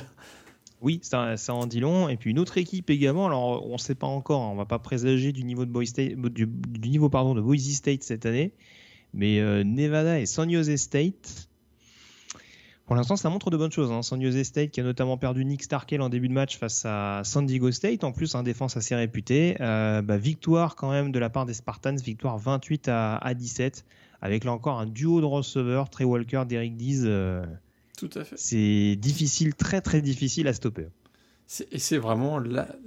On avait vu des bonnes choses du côté de San Jose 7, on le dit chaque semaine, l'année dernière on en avait vu des bonnes choses. Mais là, ça se confirme par des victoires. Et ça, ça devient intéressant. Et c'est assez étonnant, mais ça peut être un concurrent pour le titre de conférence. En tout cas, c'est, on ne l'avait pas vu venir celui-là. Euh, donc euh, félicitations à San Jose State. Non, je, oui, oui, c'est sûr qu'on ne les voyait pas à pareil fait très très clairement. Euh, ton top 3 de la semaine, Morgan, lequel est-il? Alors, je pense que si vous n'avez pas vu Notre-Dame Clemson, honte à vous. à, voir, à voir et à revoir absolument. et puis NC State Miami spectaculaire. Mhm. Euh, donc euh, ça se joue sur la fin. Et puis j'ai mis, euh, écoutez, Miami of Ohio contre Ball State. Également une fin de match assez spectaculaire. Et puis juste pour célébrer le retour de la MAC. Oui, oui, c'est sûr, c'est sûr. Le, Iowa State Baylor est pas, est pas trop mal également. Ouais, il y a le match de USC, mais bon, on, s'ennuie longtemps. Et tu, tu parlais tout à l'heure mhm. des des petites erreurs techniques notamment qui peuvent éventuellement gâcher le plaisir. Donc, euh, donc voilà, à voir. Euh, les rankings très rapidement. Euh, Alabama, donc qui passe numéro 1 avec cette défaite de Clemson. Le Clemson Tide qui ne jouait pas ce week-end, mais voilà, qui était déjà quand même pas mal considéré. Par la paix. Donc voilà, plébiscite assez large en faveur du Crimson Tide donc pour la première place. suivent Notre-Dame et Ohio State. Hein, Notre-Dame qui passe directement devant les Buckeyes. Euh, et du coup, bah, en fait, il, j'allais dire, il switch de position. Clemson était numéro 1, mais Clemson passe numéro 4 euh, et, Notre-Dame et Alabama euh, se retrouvent dans le, dans le top 2. on a Texas A&M qui continue sa progression, hein, classé numéro 5 désormais les Eagles, devant leur victime cette saison, à savoir Florida. Cincinnati perd une place en ayant, en ayant largement gagné, hein, donc ouais. ça en dit long sur la considération de la conférence AAC. Mais bon, voilà, c'est plus pour Texas A&M que je dis ça parce que Florida qui bat, qui bat Georgia, c'est notable. Euh, BYU qui passe 9e et tu le disais également tout à l'heure, Indiana qui passe 10. Georgia qui dégringole à la 12e place. Wisconsin sans jouer perd 3 places et se retrouve 13e. Et puis euh, après, au niveau des changements intéressants, Liberty qui monte au 22e rang après sa victoire du côté de Virginia Tech. Et on a Northwestern également et Louisiana qui réintègrent le top 25. Voilà, les équipes sont sorties. On a Boise State notamment, euh, largement battu par BYU, et Michigan, largement battu par Indiana. On a fait le tour donc sur ces résultats de la semaine, Morgan. On peut désormais s'intéresser à la chronique draft.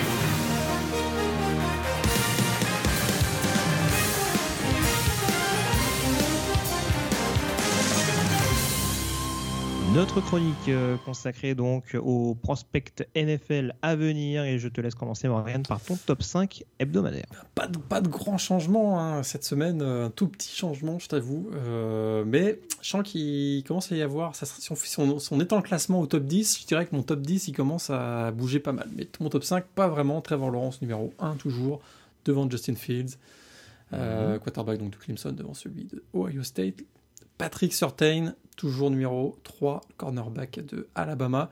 Mon seul changement, c'est j'ai fait un switch entre Kyle Pitts et Travis Etienne. j'ai mis Kyle Pitts numéro 4, euh, le Titan de Florida. Travis Etienne, voilà, moins, bonne performance cette semaine. Euh, on en parlait tout à l'heure, euh, trois fumbles dans les dernières semaines. Il glisse à la cinquième place. Mais attention, derrière, ça commence à bouger de 6 à 10. Il pourrait y avoir du changement dans les semaines qui viennent. Oui, je suis d'accord avec toi. Euh, alors le top 3 c'est le même, hein. c'est Lawrence Fields et Certain. Ça m'a pas fait plaisir, hein. mais euh, trois fumbles de suite pour Travis Etienne, euh, surtout dans un match quand même relativement moyen. pas de favoritisme. donc j'ai mis Devonta Smith receveur d'Alabama en numéro 4 et je te rejoins, j'ai intégré Kyle Pitts donc le Titan de Florida en numéro 5 avec du coup les, deux running backs, ici Etienne au port du top 5 également. Donc voilà, ça, continue toujours dans un mouchoir de poche, mais euh, voilà, ça fait quand même un petit peu trop de problèmes de sécurité de ballon ces derniers temps pour, pour Etienne, pour, pour ne pas le mettre en avant. Donc la grosse info de la semaine, c'est que malgré le retour de la PAC-12, notre classement ne change pas. Il n'y a donc pas de joueurs de la PAC-12 qui rentrent. Non. Et on rappelle que, le, et on rappelle que ce top 5 que l'on fait chaque semaine hein, ne prend pas en compte euh, les joueurs qui ont opt-out euh, si, vous posez la question, un petit rappel, pas de Penny Well, etc., etc. Tu fais très bien de le, préciser, euh, en effet. Euh, ton joueur de la semaine, du coup, tu m'as vendu un défenseur, sans me le nommer. Dis-nous tout. C'était impossible que je ne parle pas de lui cette année 2020. Amen Ogbong Memiga, le linebacker de Oklahoma State. Alors pourquoi je ne pouvais pas lui parler pourquoi je ne pouvais pas ne, pas en parler cette année? Bah, C'est celui qu'on appelle The Other Canadian. C'est originaire de Calgary, évidemment. Là, alors là, dit, c'est 100% euh, favoritisme. Mais quand même, révélation de la saison en 2019 hein, du côté de la défense des Cowboys. Euh, d'ailleurs, je trouve qu'il symbolise parfaitement le renouveau défensif hein, du côté de OSU cette année.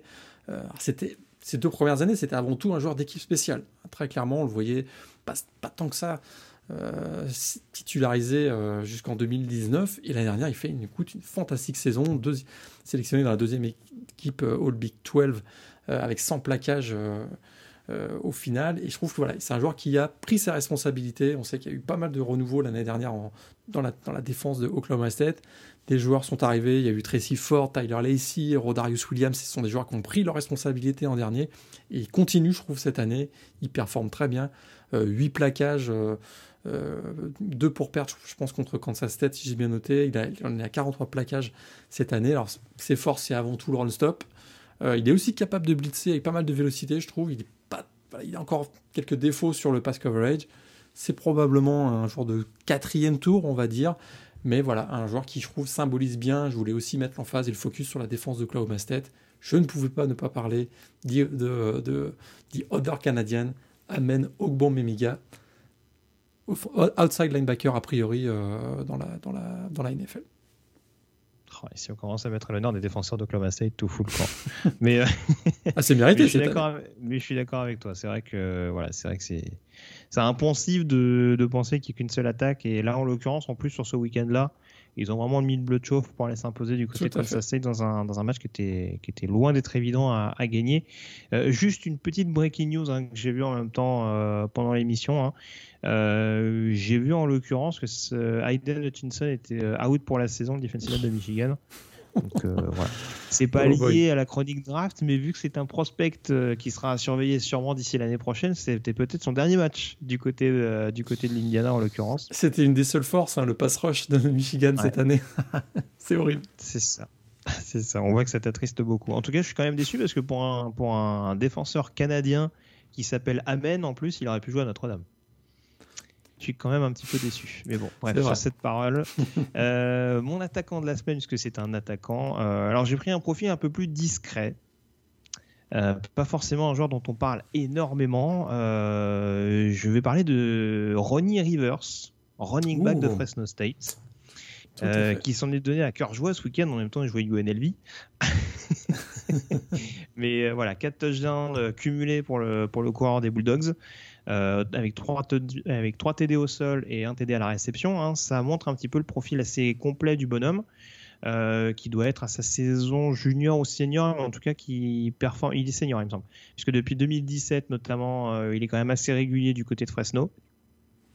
et c'est vraiment un profil intéressant pour la NFL parce qu'il me rappelle énormément un joueur comme Naim Hines, euh, ancien running back d'NC State qui évolue désormais du côté d'Indianapolis. Et c'est vrai qu'il a cette, euh, il a cette capacité d'accélération. C'est vraiment un tout petit, tout est relatif. Hein. on va faire la même taille, je pense, avec lui.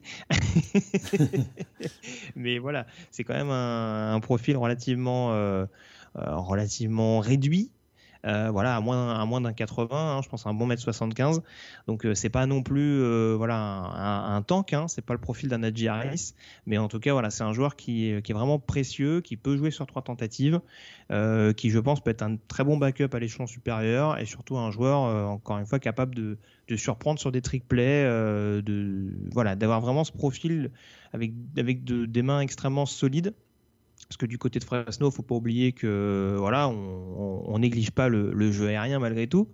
Donc euh, vraiment, c'est un profil à surveiller. Je pense qu'aujourd'hui, euh, je sais plus, je sais plus à quelle position était parti Heinz en l'occurrence, mais euh, j'en ferais peut-être un cinquième tour. Je à l'heure actuelle de Ronnie Rivers. Le Dante, il n'était pas parti au cinquième. mais voilà, c'est typiquement le genre de profil qui, je pense, en NFL peut plaire. Et voilà. Et là, on voit qu'à Fresno, euh, là en l'occurrence, je prends l'exemple du UNLV euh, où forcément l'opposition est relative. Mais contre Colorado State la semaine dernière, euh, voilà, il avait marqué trois touchdowns aussi, deux au sol, un, un dans les airs contre une équipe coachée par Steve Adazio. Hein. Défensivement, c'est pas non plus anodin, même s'il y a des choses à mettre en place du côté des Rams. Donc non, très franchement, c'est un joueur à surveiller dans une classe de receveurs qui, certes, voilà, reste quand même très très très homogène où derrière, on va dire, les deux, trois gros noms, ça reste assez resserré. Et on sait que les running backs, euh, voilà, je vois pas des équipes, hormis le, hormis le top 3 de la classe, euh, vraiment se. Comment dire, faire all-in sur un joueur. Donc Ronnie Rivers sera prêt un petit peu plus tard, mais voilà, je pense qu'il aura l'occasion de satisfaire le coaching staff qu'il choisira. Donc c'est pour ça que j'ai voulu le mettre en avant sur ce week-end. On a fait le tour sur cette draft. On peut désormais revenir en 1995 avec la chronique Yearbook. C'est parti.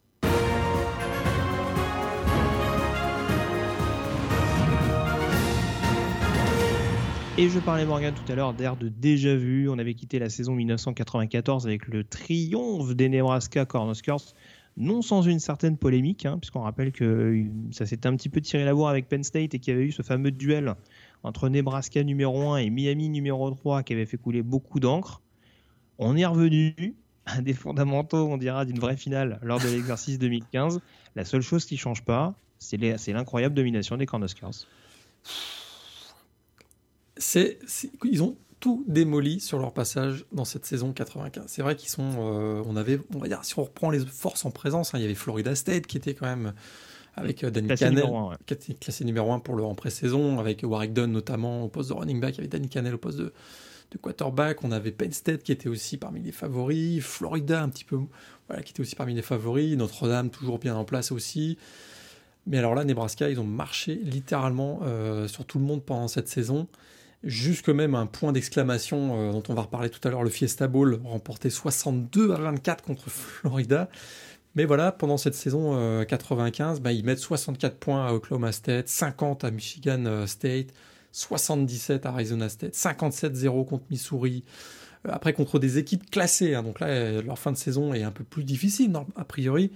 Ils mhm. mettent 49-25 à Kansas State, qui est classé 8e. La semaine suivante, ils mettent 44-21 contre Colorado, qui est classé 7e. Et puis, à Colorado. Hein. À Colorado, en plus, ouais, tout à fait. Euh, puis ils enchaînent avec Kansas, qui est classé 10e, ils leur mettent 41-10. Puis ils terminent avec un 37-0 contre Oklahoma. Oui, non, il y, a peu de matchs où ils ont été vraiment, vraiment mis en difficulté. Et puis, c'est surtout cette, euh, cette attaque dont on parlait qui est vraiment, mais euh, qui, est, inarrêtable. C'est que, alors, il y a Tommy Frazier, encore une fois, leur quarterback très, très physique. Hein. là aussi, on aura l'occasion d'en parler tout à l'heure. Mais il y a aussi ce backfield offensif. Hein. Euh, Laurence Phillips qui arrive vraiment à son, à son apogée dans, cette, euh, dans ce backfield offensif des Huskers. Et puis euh, l'émergence d'un nouveau venu, Aman Green, qui rend vraiment cette attaque voilà, multi, multifacette, on dira, d'un point de vue jeu de course. Et surtout, voilà, ça, ça, ça, épuisait les défenses au fur et à mesure avec une ligne offensive qui exécutait tellement bien que c'était c'était impossible de les arrêter, même, même en sachant ce qu'ils allaient faire au final. Tout à fait. Très athlétique, euh, très très très solide. La seule ombre, on va dire la au tableau, c'est un peu le scandale, hein, Laurence Philippe, puisque c'est vrai qu'en 95, voilà, il est accusé de violence conjugale en cours de saison, il est laissé de côté.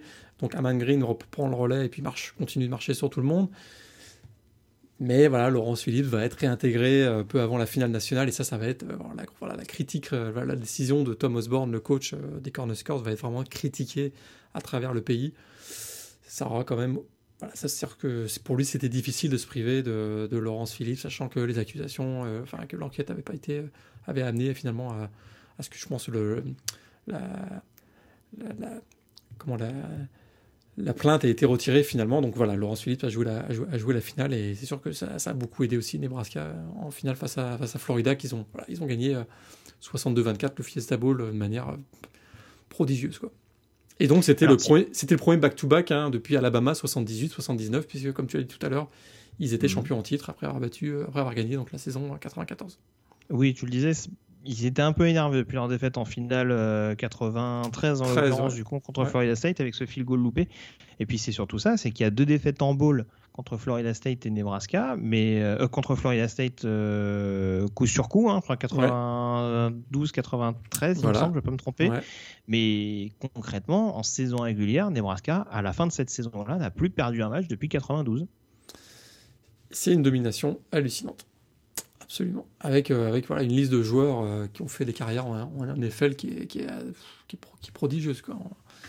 Donc on a des Chris Dishman, on a des, on a des, euh, On a euh, Aman Green, bien sûr. Euh, on a beaucoup de joueurs aussi sur la ligne. Euh, mais c'est Laurence Phillips, Mike Rucker, enfin des joueurs comme ça. c'est Oui, Grand Winstrom. Grand Winstrom qui est en, tout à fait. NFL, ouais. Tout à fait. Donc c'était assez, assez étonnant. Quoi. Oui, oui, non, franchement, c'est. Mais tu, tu, me le disais en off, hein, c'est considéré par beaucoup comme peut-être la meilleure équipe de l'histoire sur une saison peut-être, en tout cas, lorsqu'il y avait eu euh, cette, euh, voilà, ce, sondage qui avait été fait euh, pour, lors de la célébration du 150e anniversaire l'an dernier du, College Football, ils étaient arrivés en tête. Donc, cette, cette, équipe 95, en tout cas, peut-être pas la meilleure équipe au niveau de, de, de, talent individuel. Voilà, mais par contre, en termes de domination sur une saison, de bout en bout, en, gagnant leur match de manière très très largement, cette année 95, cette saison 95 des, Nebraska est peut-être la meilleure de tous les temps pour, pour une équipe au niveau college football. Alors, si on prend la, photo, euh, on dira, des équipes de, de cet exercice 2020, euh, si, si, on avait eu les mêmes équipes cette année-là avec les mêmes conférences, la Big Ten aurait été assez injouable. Parce qu'en en l'occurrence, on a Nebraska, on, on, a, on a Ohio State qui fait une grosse saison euh, Penn State également, même si c'était un peu moins clinquant que l'année d'avant, euh, ça, restait quand même un client sur un match. Euh, on a Michigan également qui fait une bonne saison, avec notamment les débuts de, Brian Greasy hein, et, l'explosion notamment de, Tim Yatabutuka. Charles Woodson également en défense. et puis on a surtout cette, cette équipe, alors on en parle cette année, hein, équipe très chiante à jouer. C'était déjà plus ou moins le cas à l'époque. Northwestern, qui va euh, devenir vraiment l'invité surprise de cette saison 1995 et euh, une équipe euh, quasiment, quasiment impossible à battre, hein, puisqu'en l'occurrence, ils vont se qualifier pour le, pour le Rose Bowl. les gens coachés à l'époque par, par Gary Barnett, avec justement un certain Larry Fitzgerald, un certain Larry Fitzgerald, n'importe quoi, un certain Pat Fitzgerald, pardon, comme linebacker de cette équipe. un bilan de 10-2 et vraiment une équipe très très séduisante de Northwestern. Enfin, en tout cas, les mêmes ingrédients, on dirait que d'habitude, avec un énorme jeu au sol et euh, une défense assez difficile à, mal, à malmener, on va dire. Exactement. Jeu au sol avec Darnell Autry, qui, avait, qui a fait le, saut dans la NFL aussi quelques années plus tard. Et effectivement, Pat Fitzgerald en poste de, général de la défense. Et ça, vraiment, cette saison 95 de Northwestern explique aussi en grande partie le statut de légende vivante hein, de Pat Fitzgerald à, Northwestern. Ça explique aussi pourquoi c'est si difficile d'aller le sortir de là-bas. Il y a beaucoup de programmes euh, du college football qui, ont essayé hein, de l'engager ces, dernières, ces dernières années. Il est vraiment la légende vivante du côté de Northwestern et cette saison 95 l'explique en, partie. Alors tu l'as dit, euh, bah, écoute, c'est un des plus mauvais programmes hein, de la division 1 euh, depuis la Deuxième Guerre mondiale à Northwestern jusqu'à cette, jusqu'à cette saison 95. La dernière saison positive, ça remontait à 91, puis c'était vraiment voilà, le punching ball de, la, Big Ten pendant très très longtemps. Et euh, cette quatrième saison de, Gary Barnett donc en poste de coach va être vraiment euh, étonnante. Ils vont d'abord, victoire surprise face à Notre-Dame, 17-15. Oui. Petite défaite ensuite contre Miami of Ohio, mais à l'époque c'était un programme presque majeur hein, du college football, Miami of Ohio, où il était régulier, qu'on avait des équipes qui, qui, chutaient là-bas. Et derrière, ils battent Michigan et Penn State. Très étonnant, ils finissent la saison régulière avec un bilan 10-1 ils sont au coude à coude avec Ohio State euh, tout au long de l'année. Et finalement, la défaite, euh, parce que oui, Ohio State, ça, leur arrive de perdre contre Michigan, hein. et notamment cette année, cette année 95, ils ont perdu 31 à 23, et ça a ouvert les portes à les portes du Rose Bowl, tu l'as dit, à Northwestern. C'était la première fois depuis 1949 que Northwestern jouait le Rose Bowl ça se passera pas très très bien puisqu'ils sont battus par USC, mais c'est quand même voilà, la belle histoire, l'année magique euh, de Northwestern en 95 restera comme un des grands moments de cette, de cette saison. Oui, c'est ça. Après, il n'y a pas deux classes d'écart avec USC en l'occurrence. Hein. USC emmené par un joueur dont on va aussi parler, hein, euh, qui était très scruté dans le titre de la draft. Ouais. Mais euh, ouais, en l'occurrence, bon, c'était une très très belle année pour, pour Northwestern et ça augure en effet euh, d'un nouveau cycle positif pour, euh, pour les hommes de, Gary Barnett. Euh, alors, juste, juste un truc que j'avais noté, alors déjà tout d'abord, parce que ça, je ne l'ai pas dit en, amont, il y avait quand même un gros, gros coaching carousel à l'orée de cette saison, parce que je parle de nouveau cycle. Hein.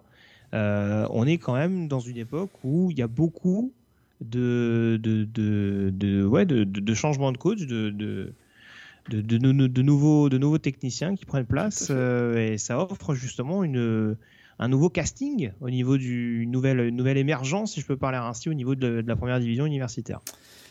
Alors, à l'époque, c'est pas celui qu'on retient le plus, mais, euh, mais c'est clairement un, un, grand événement parce que ça va annoncer la suite de sa carrière et qui a encore des effets aujourd'hui. Mais Nick Saban, voilà, arrive à Michigan State euh, à l'orée de sa saison 95.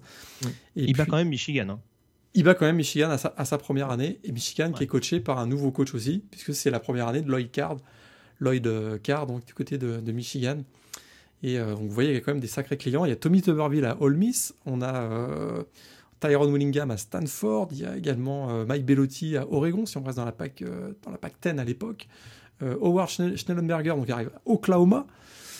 Euh, donc il y a des gros clients. Et Butch Davis qui fait sa première saison à Miami. Ça se passe pas bien pour lui d'ailleurs, hein, sa première saison à Miami, puisqu'ils termineront avec un bilan, euh, je crois que c'était de 7-5. Hmm. Euh, est-ce que je dis une bêtise? Est-ce que c'est bien 7-5 alors j'ai plus leur fiche sous les yeux. En tout, en, tout cas, ils, ils, intègrent le top. ils, font ils, intègrent le, ils, intègrent, ils intègrent le top 25 très tard. Et je crois qu'ils sont en course éventuellement pour le pour l'Orange Bowl puisqu'ils battent euh, ils battent Syracuse en dernière semaine hein, avec les débuts de Donovan McNabb d'ailleurs. Et euh, mais ça suffit pas puisqu'en l'occurrence euh, c'est Florida State qui récupère le spot pour aller affronter pour aller affronter Notre-Dame à cette occasion. Exactement. Donc ouais et puis et, et 95 c'est aussi la dernière année de la saison de dans la Southwest Conference oui. Euh, rappelle-nous, c'est la conférence de tout ce qui est Texas, Arkansas, tout ça? Tout à fait. Il y a euh, SMU, Rice, Texas AM, euh, TCU, Baylor, même Arkansas. Hein. Aujourd'hui, quand on parle de la Southwest classique, hein, entre Arkansas et TCU chaque année, ben, c'est voilà, un, un, souvenir de cette époque-là. Et il y a également Texas donc, et Texas Tech. Et euh, bah, donc à la fin de cette saison, euh, Arkansas avait quitté quand même. Hein. Euh, Arkansas n'était plus en 95 dans la Southwest Conference puisqu'ils avaient déjà rejoint la, SEC en 92. Mais lors de cette année 95, bien Baylor, Texas, Texas A&M, Texas Tech vont rejoindre la Big, ce qu'on appelait à l'époque la Big Eight, dans lesquelles était Nebraska. D'ailleurs, je pense que tout à l'heure tu as dit que Nebraska était dans la Big Ten. Non, non, j'ai dit si on reprend les conférences. Ah, ok, pardon. pardon. Donc, euh, Nebraska était dans la Big 8, et donc, ben, voilà, Baylor, Texas, Texas A&M, Texas Tech rejoignent la Big 8 pour former ce qu'on appelle aujourd'hui la Big 12. Voilà, donc euh, le, le, début des réalignements. Le, début des réalignements, tout à fait. et puis, et puis j'avais noté également, c'était une année quand même assez riche en running back. Alors, c'était une époque forcément où le jeu de passe n'était pas euh, aussi notable qu'aujourd'hui, mais il y a quand même des places assez importantes. Hein. On parlait de Northwestern tout à l'heure avec, euh, avec notamment une énorme saison de Darnell Autry. Euh, qui sera d'ailleurs très bien passé pour le, pour l'Espan Trophy. Je crois qu'il y a le running back d'Iowa State également, un Troy Davis qui était dans, qui était dans le top 5 euh, du classement, alors que pourtant le, programme des Cyclones n'était pas, était pas extraordinaire. C'est un running back qui sera élu Espan Trophy. On va le citer dans quelques petites secondes, mais voilà, je parlais de, de Biaka à Michigan, euh, de, vraiment d'autres d'autres joueurs comme ça, euh, vraiment impressionnants. Texas A&M était très bien considéré parce qu'il y avait un certain Lilon McElroy. Euh, mhm. qui était vraiment leur running back star, hein, qui a pêché un petit peu plus par la suite pour des nombreux problèmes de blessures. Mais c'était vraiment le jeu au sol qui était le, la donnée phare. Hein. Après, si on part sur le côté copycat de, de Nebraska, c'était un, petit peu, un petit peu essentiel. Dunn à Florida State, je ne vais pas tous les faire, mais voilà, vous avez compris un petit peu l'idée. Et donc, on se retrouve avec un coureur donc S-Man Trophy, à savoir Eddie George. Euh, Trophy donc avec euh, Ohio State et c'était pas peu mérité vu l'énorme saison non seulement d'Eddie George mais aussi de l'attaque d'Ohio State sur cette année 95. Absolument, ah, il finit avec 1826 yards au, sol et effectivement il est, il est le symbole de cette attaque des Buckeyes qui fonctionne très très très bien et qui, euh, qui était aux portes finalement du Rose Bowl et comme je le disais tout à l'heure qui ont perdu lors de la dernière semaine lors de deux games face à, face à Michigan. Donc Eddie George, c'était bien, bien mérité. il termine devant Tommy Frazier et Danny Warfel, le quarterback de Florida, lors du classement du S-Man. Et tu l'as dit, Darnell Autry, le running back de Northwestern, termine quatrième. Ouais, et tu le disais, euh, il y a un autre joueur hein, qui, fait, qui faisait partie de ce top 5, hein, un certain Peyton Manning également, qui commence à, s'installer petit à petit du côté de Tennessee, euh, qui a eu une année freshman euh, où il a été catapulté sur le devant de la scène, où ça a été un petit peu pas compliqué, mais en tout cas où forcément il y a eu un temps d'adaptation. La 95, c'est vraiment l'année où il prend les rênes de cette attaque de Tennessee. Et ça se voit parce que, à part la seule défaite, lourde défaite en l'occurrence, puisque la défense a jamais réussi à tenir le rythme face à l'attaque de, Florida et de, Danny Warfel, tout le reste de la saison, c'est une saison parfaite de la part de Tennessee. Et ils, ils battent d'ailleurs Ohio State en ball. Ils battent, absolument, ils battent, ils battent Ohio State. Alors, c'était dans quel C'était le Citrus Bowl, voilà. ils gagnent 20 à 14 face au Citrus Bowl. Et effectivement, là, à partir de ce moment-là, de cette saison 95, il semble qu'il y ait un petit joueur sympa du côté de, du côté, de Tennessee. On, savait, bon, on savait que voilà, c'était le fils de Archie. Euh, donc, euh, bon, on, se doutait qu'il y avait un pédigré, comme on dit. Mais là, ça se confirme par des résultats. Une victoire finalement au Citrus Bowl donc, euh, de Tennessee, absolument. Voilà, c'est ça. Parce qu'il y a quand même beaucoup de victoires assez, assez imposantes. alors, Peyton Manning n'étant pas éligible d'ores et déjà, hein, parce qu'il était donc sophomore à l'issue de cette saison 95, il ne faisait pas, il ne pouvait pas figurer à la draft, mais on a quand même pas mal de noms assez sympas dans cette QV 96, et notamment pour, pour euh, commencer à ouvrir le bal, le numéro 1 de cette classe, drafté par les New York Jets, j'en parlais tout à l'heure, un receveur de USC, un certain Kishon Johnson, euh, qui n'est pas resté très très longtemps. Hein. On, on, le rappelle, il a eu quand même un parcours un petit peu tortueux, euh, sorti de l'université à 24 ans, après beaucoup de problèmes familiaux et judiciaires, notamment. Mhm. deux années du côté du USC, mais quelles années en l'occurrence sur le, sur le campus de Los Angeles? Et il méritait complètement son. Écoute, il portait l'attaque, euh, il portait l'attaque de USC euh, en grande partie pendant, pendant cette saison-là, absolument. Et ça a été bien mérité que finalement il soit. Il était un, un incontournable euh, au, moment, au moment de la draft 96. Il n'y avait pas beaucoup de doutes sur qui allait sortir numéro 1. Très clairement, il était le, grand favori. Et les Jets l'ont, sélectionné. Quoi. Donc ça, c'était. Il y a eu d'ailleurs des receveurs. C'était une draft plutôt fournie en, receveurs, puisque Terry Glenn est drafté 7 toujours au premier tour, avec le pick 7, 7 pardon, euh, par les Patriots, donc euh, le receveur donc, de Ohio State. Mais un peu plus loin, on a, euh, on a aussi Marvin Harrison, hein, Syracuse, drafté par les Colts. On a Eric Moods, Mississippi State, drafté par les, par les, Bills de Buffalo. et puis un certain Mushin Mohamed aussi de, de, Michigan State qui sera drafté par les Carolina Panthers mais beaucoup plus loin, sortant de Chattanooga, qui, est-ce qu'on a Un certain Terrell Owens, drafté par les 49ers. Donc c'est quand même une super draft. Même Joe Horn, hein, qui arrivait à la petite, euh, voilà, du, euh, du petit collège, euh, du junior collège à Itawamba, hein, Joe, Joe, Horn, qui a fait une super carrière aussi avec les Chiefs et avec les Saints ensuite. Donc vraiment une belle, belle, une belle promo de, de receveurs sortis de cette draft 96. Ouais, non, tout à fait. et puis ouais, encore une fois, c'est vrai qu'il y a eu des noms assez assez important. C'est vrai qu'on rappelle beaucoup cette draft, notamment parce que c'était la toute première des Baltimore Ravens. Euh, les néo Cleveland Browns de l'époque, hein, parce qu'on rappelle qu'en 95, euh, le propriétaire, je crois que c'est Steve Bichiotti, je vais pas me tromper sur le nom, sur, le nom, mais c'était pas Art Model, non? Ah, peut-être, oui, oui, oui, c'est moi qui dis Je pense que c'est un modèle, oui, pardon, n'importe quoi. Je, suis parti en vrille. Donc, il décide en l'occurrence de, quitter Cleveland et, les Browns. Il s'était rendu compte que ça sentait un peu le soufre hein, par, là-bas. Et euh, il décide donc de réinstaller la franchise du côté de Baltimore. Le retour, en l'occurrence, de la NFL du côté de Baltimore, hein, parce qu'il y a eu les quelques années notamment. Euh, euh, avec les Colts avant que ça prenne la direction d'Indianapolis. et donc pour cette première draft des Baltimore Ravens, au premier tour, les Ravens réussissent à récupérer Jonathan Ogden, tackle de UCLA, futur Hall of Famer, et surtout un certain Ray Lewis, 26e choix, linebacker de Miami, futur Hall of Famer également, donc euh, pour placer les, bases d'une équipe qui sera euh, qui remportera le Super Bowl à, peine 5 années plus tard. Tout à fait. Donc euh, voilà, belle, belle trouvaille en l'occurrence de la part des, des, Ravens et de leur head coach de l'époque. Je me demande si c'était pas Marty Broda pas dire de bêtises jusqu'au bout, mais euh, voilà. Vas-y, t'es l'enchaîner, Morgan. Et cette année-là, il y a une autre équipe qui va, qui, va bien, qui va bien se renforcer en vue de plusieurs Super Bowls remportés les années suivantes. Ce sont les Patriots. Parce que je parlais de Terry Glenn tout à l'heure euh, au premier tour, donc le receveur, mais un peu plus tard, ils ont Lawyer Milloy, qui sera un de leurs leur safety majeurs pendant très longtemps drafté donc cette année-là. Teddy Bruschi, linebacker vedette d'Arizona, euh, qui effectivement est drafté aussi au troisième tour euh, de cette draft 96, et même un peu plus tard, euh, un joueur qui sera même pas drafté d'ailleurs, mais sélectionné en, euh, après la draft, un certain Adam Vinatieri. Donc le, kicker de South Dakota State qui arrivera cette année-là en, 96 du côté des Patriots. Tout à fait. Et puis quelques petits noms sympas également. Alors Eddie George, hein, Westman Trophy, qui est donc drafté 14e par les Houston Oilers, hein, futur Tennessee Titans. Avec qui il disputera d'ailleurs un Super Bowl. Euh, ça a dû faire plaisir aux Rams et aux Panthers, ça a compris respectivement euh, Laurence Phillips, dont on parlait tout à l'heure, avec ses problèmes judiciaires, et Tim Yakabutuka, hein, euh, qui n'était pas un mauvais coureur en soi, mais qui n'était pas forcément le plus régulier à l'arrivée en NFL. beaucoup de problèmes de blessures également. Je crois qu'il en subit une assez importante à Boston College, notamment en 95. Ouais, tout à fait. Euh, et puis qu'est-ce qu'on a également un petit peu plus loin? Alors, Je parlais d'Elon McElroy tout à l'heure qui est pris au début du deuxième tour, mais bon, qui n'a pas eu une carrière NFL euh, formidable, hein, drafté par les Cardinals à l'époque. Un certain Michael Stott quand même. Juste devant lui? Tout à fait. Ouais.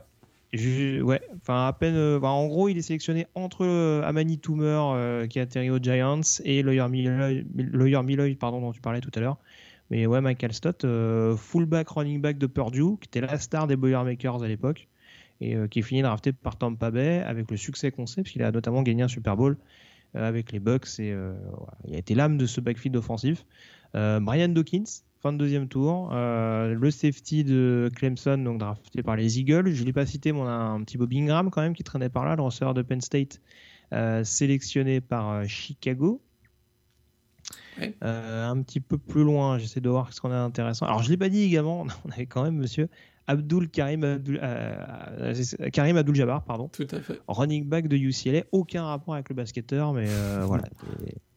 C'est vrai qu'a priori, ça a beaucoup semé le doute chez les commentateurs de, de, college football, puisque le, le Karim Abdul-Jabbar, Louis Asindor, le, le basketteur, sortait également du UCLA. Et euh, bon, voilà, a priori, c'est un, c'est un nom qu'on lui a donné pour, euh, de par sa, confession musulmane. Mais voilà, c'est, vrai que le, comment dire, le, le côté homonyme en plus euh, proximité avec UCLA, ça a quand même semé un petit peu le doute. Il finit quand même troisième tour sélectionné par Miami. Hein. il n'a pas montré grand grand chose en l'occurrence chez les pros. Euh, on a Stephen Davis, running back d'Auburn, également drafté au quatrième tour par, par Washington. Euh, running back assez, assez intéressant, hein, même s'il n'a pas eu non plus une carrière euh, dinguissime. Passé également par les Panthers, il me semble. Je me demande s'il joue pas le Super Bowl d'ailleurs à Carolina, hmm. perdu face aux Pats. John Ronian, tackle de Michigan, qui est sélectionné par, par les Houston Texans, qui rebondira surtout du côté des Eagles par la suite. Euh, John Horn, tu l'as cité. On a Zach Thomas, ouais. linebacker de Texas Tech, récupéré par, par, Miami. Petit style, euh, mine de rien, hein, pour un linebacker qui était, qui était, assez solide et polyvalent pour l'époque. Carrément. Euh, Laroy Glover, également defensive tackle, euh, passé par les Rams. Est-ce qu'il a gagné le Super Bowl avec les Rams? J'ai un doute. Hein, je vérifie ça tout de suite. Euh, bah non, il joue plus tard chez les Rams. Non, j'ai une bêtise. Vas-y, ouais. Ce qui, ce, qui, est sûr pendant que tu cherches là, c'est que c'est pas une draft de quarterback. Parce que cette, ah, cette année-là, les quatre, quatre premiers quarterbacks, c'est Tony Banks, Michigan State euh, drafté par Saint-Louis, euh, Bobby Ewing, Ohio State drafté par Eagles, Jeff Lewis, Northern Arizona drafté par les Broncos et Danny Cannell, donc Florida State par les Giants. Aucun d'eux n'a fait de grande carrière au niveau, au niveau NFL. Non, non. Euh, Tommy Banks, c'est celui qui est passé par les Ravens, justement Par les Ravens, un peu plus tard, ouais. Qui a, eu un bon rôle de backup, mais qui clairement pas été euh, un quarterback numéro 1. C'est ça, c'est ça. Qui a joué notamment avec Machine Mohamed à Michigan State et avec un certain Derek Mason. Hein. donc il y avait quand même deux trois, deux, trois petites pièces intéressantes du côté de l'attaque des, Spartans à l'époque. Mais oui, oui, tu, tu fais bien le dire, euh, pas de quarterback très très excitant lors de cette QV 96. Et du coup, bah, il n'y a même pas de quarterback au premier tour. Non, absolument. Voilà. Donc, voilà ce qu'on pouvait dire en tout cas sur cette saison 95 euh, de college football. On retrouvera donc la saison 96 la semaine prochaine avec Nebraska qui aura un peu plus de difficultés. Hein. Fin de cycle du côté des Alors on en, parle la semaine, on en parle la semaine prochaine. oui, on verra ça, on verra ça. Euh, on passe dès à présent à la preview de cette onzième semaine de saison régulière.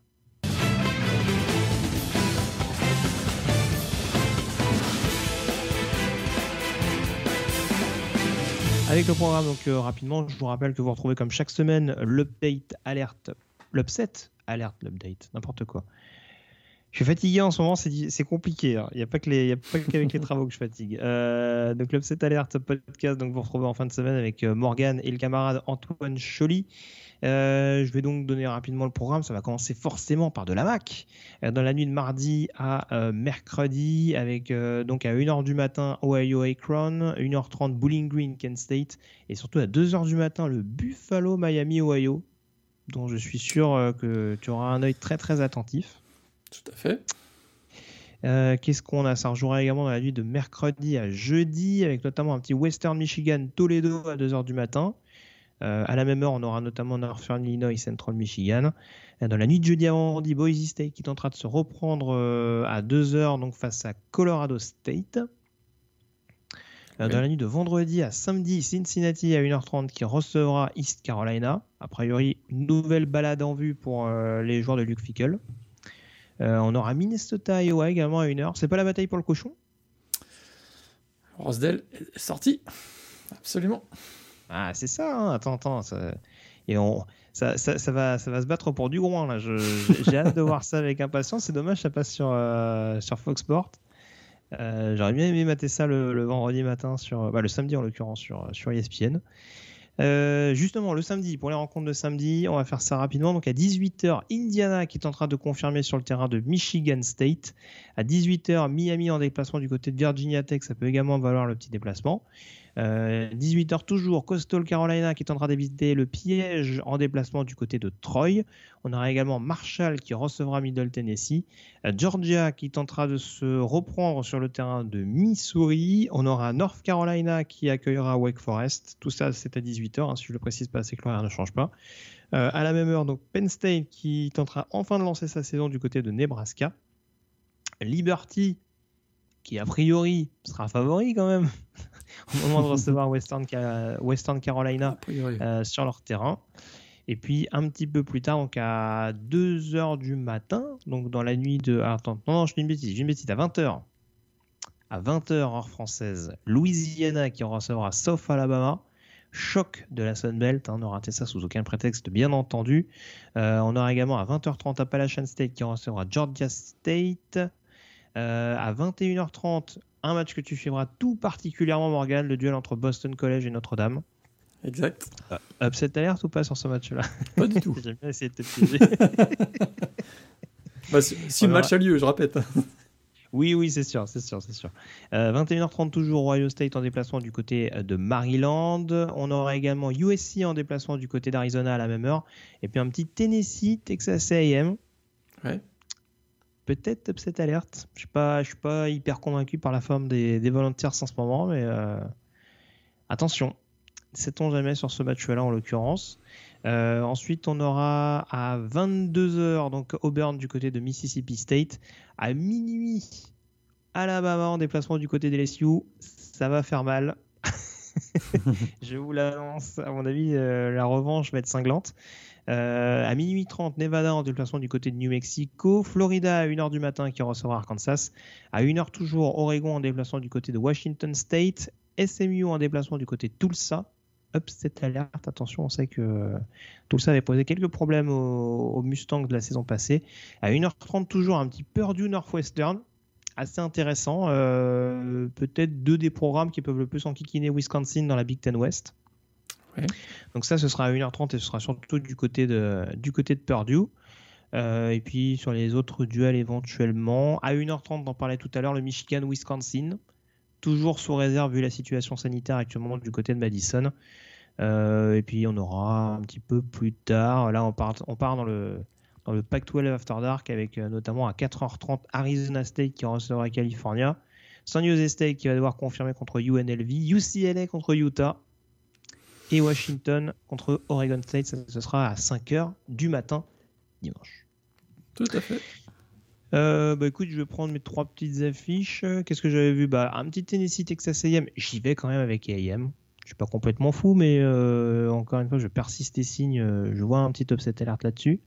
Michigan Wisconsin, si ça se joue, je suis partagé parce que ça peut jouer sans Graham Mertz quand même. Hein. Et avec le troisième quarterback de, de Wisconsin du coup. Euh, hmm, hmm. Allez, j'y vais quand même avec Michigan. Euh, je les vois quand même éventuellement se reprendre. Et puis en match numéro 3, j'avais donc mis Purdue Northwestern avec la victoire de Northwestern, puisque euh, voilà, ça m'a l'air quand même un petit peu plus complet des deux côtés du ballon. Même si pour l'instant, du côté de Purdue, on attendra de voir. Hein. C'est vrai qu'il y a eu deux victoires. Alors la, la, première sur le fil du rasoir contre Iowa. La deuxième un poil plus convaincante à Illinois encore que. Euh, voilà, là en l'occurrence, euh, Northwestern, ça a l'air assez solide. Euh, première saison à 3-0 depuis un paquet d'années, quand même, mine de rien, du côté d'Evanston. Donc, on aura peut-être à cœur de bonifier ça du côté de, de Pat Fitzgerald et de ses hommes. Tout à fait. Te remercie Morgane en tout cas d'avoir été en ma compagnie. On se retrouve la semaine prochaine pour euh, revenir en détail donc, sur cette 11e semaine de saison régulière. D'ici là, on vous donne donc rendez-vous en fin de semaine pour l'Upset Alert Podcast. Passez une très bonne semaine avec plein de rencontres. NCA au programme. Salut à tous. Salut à tous.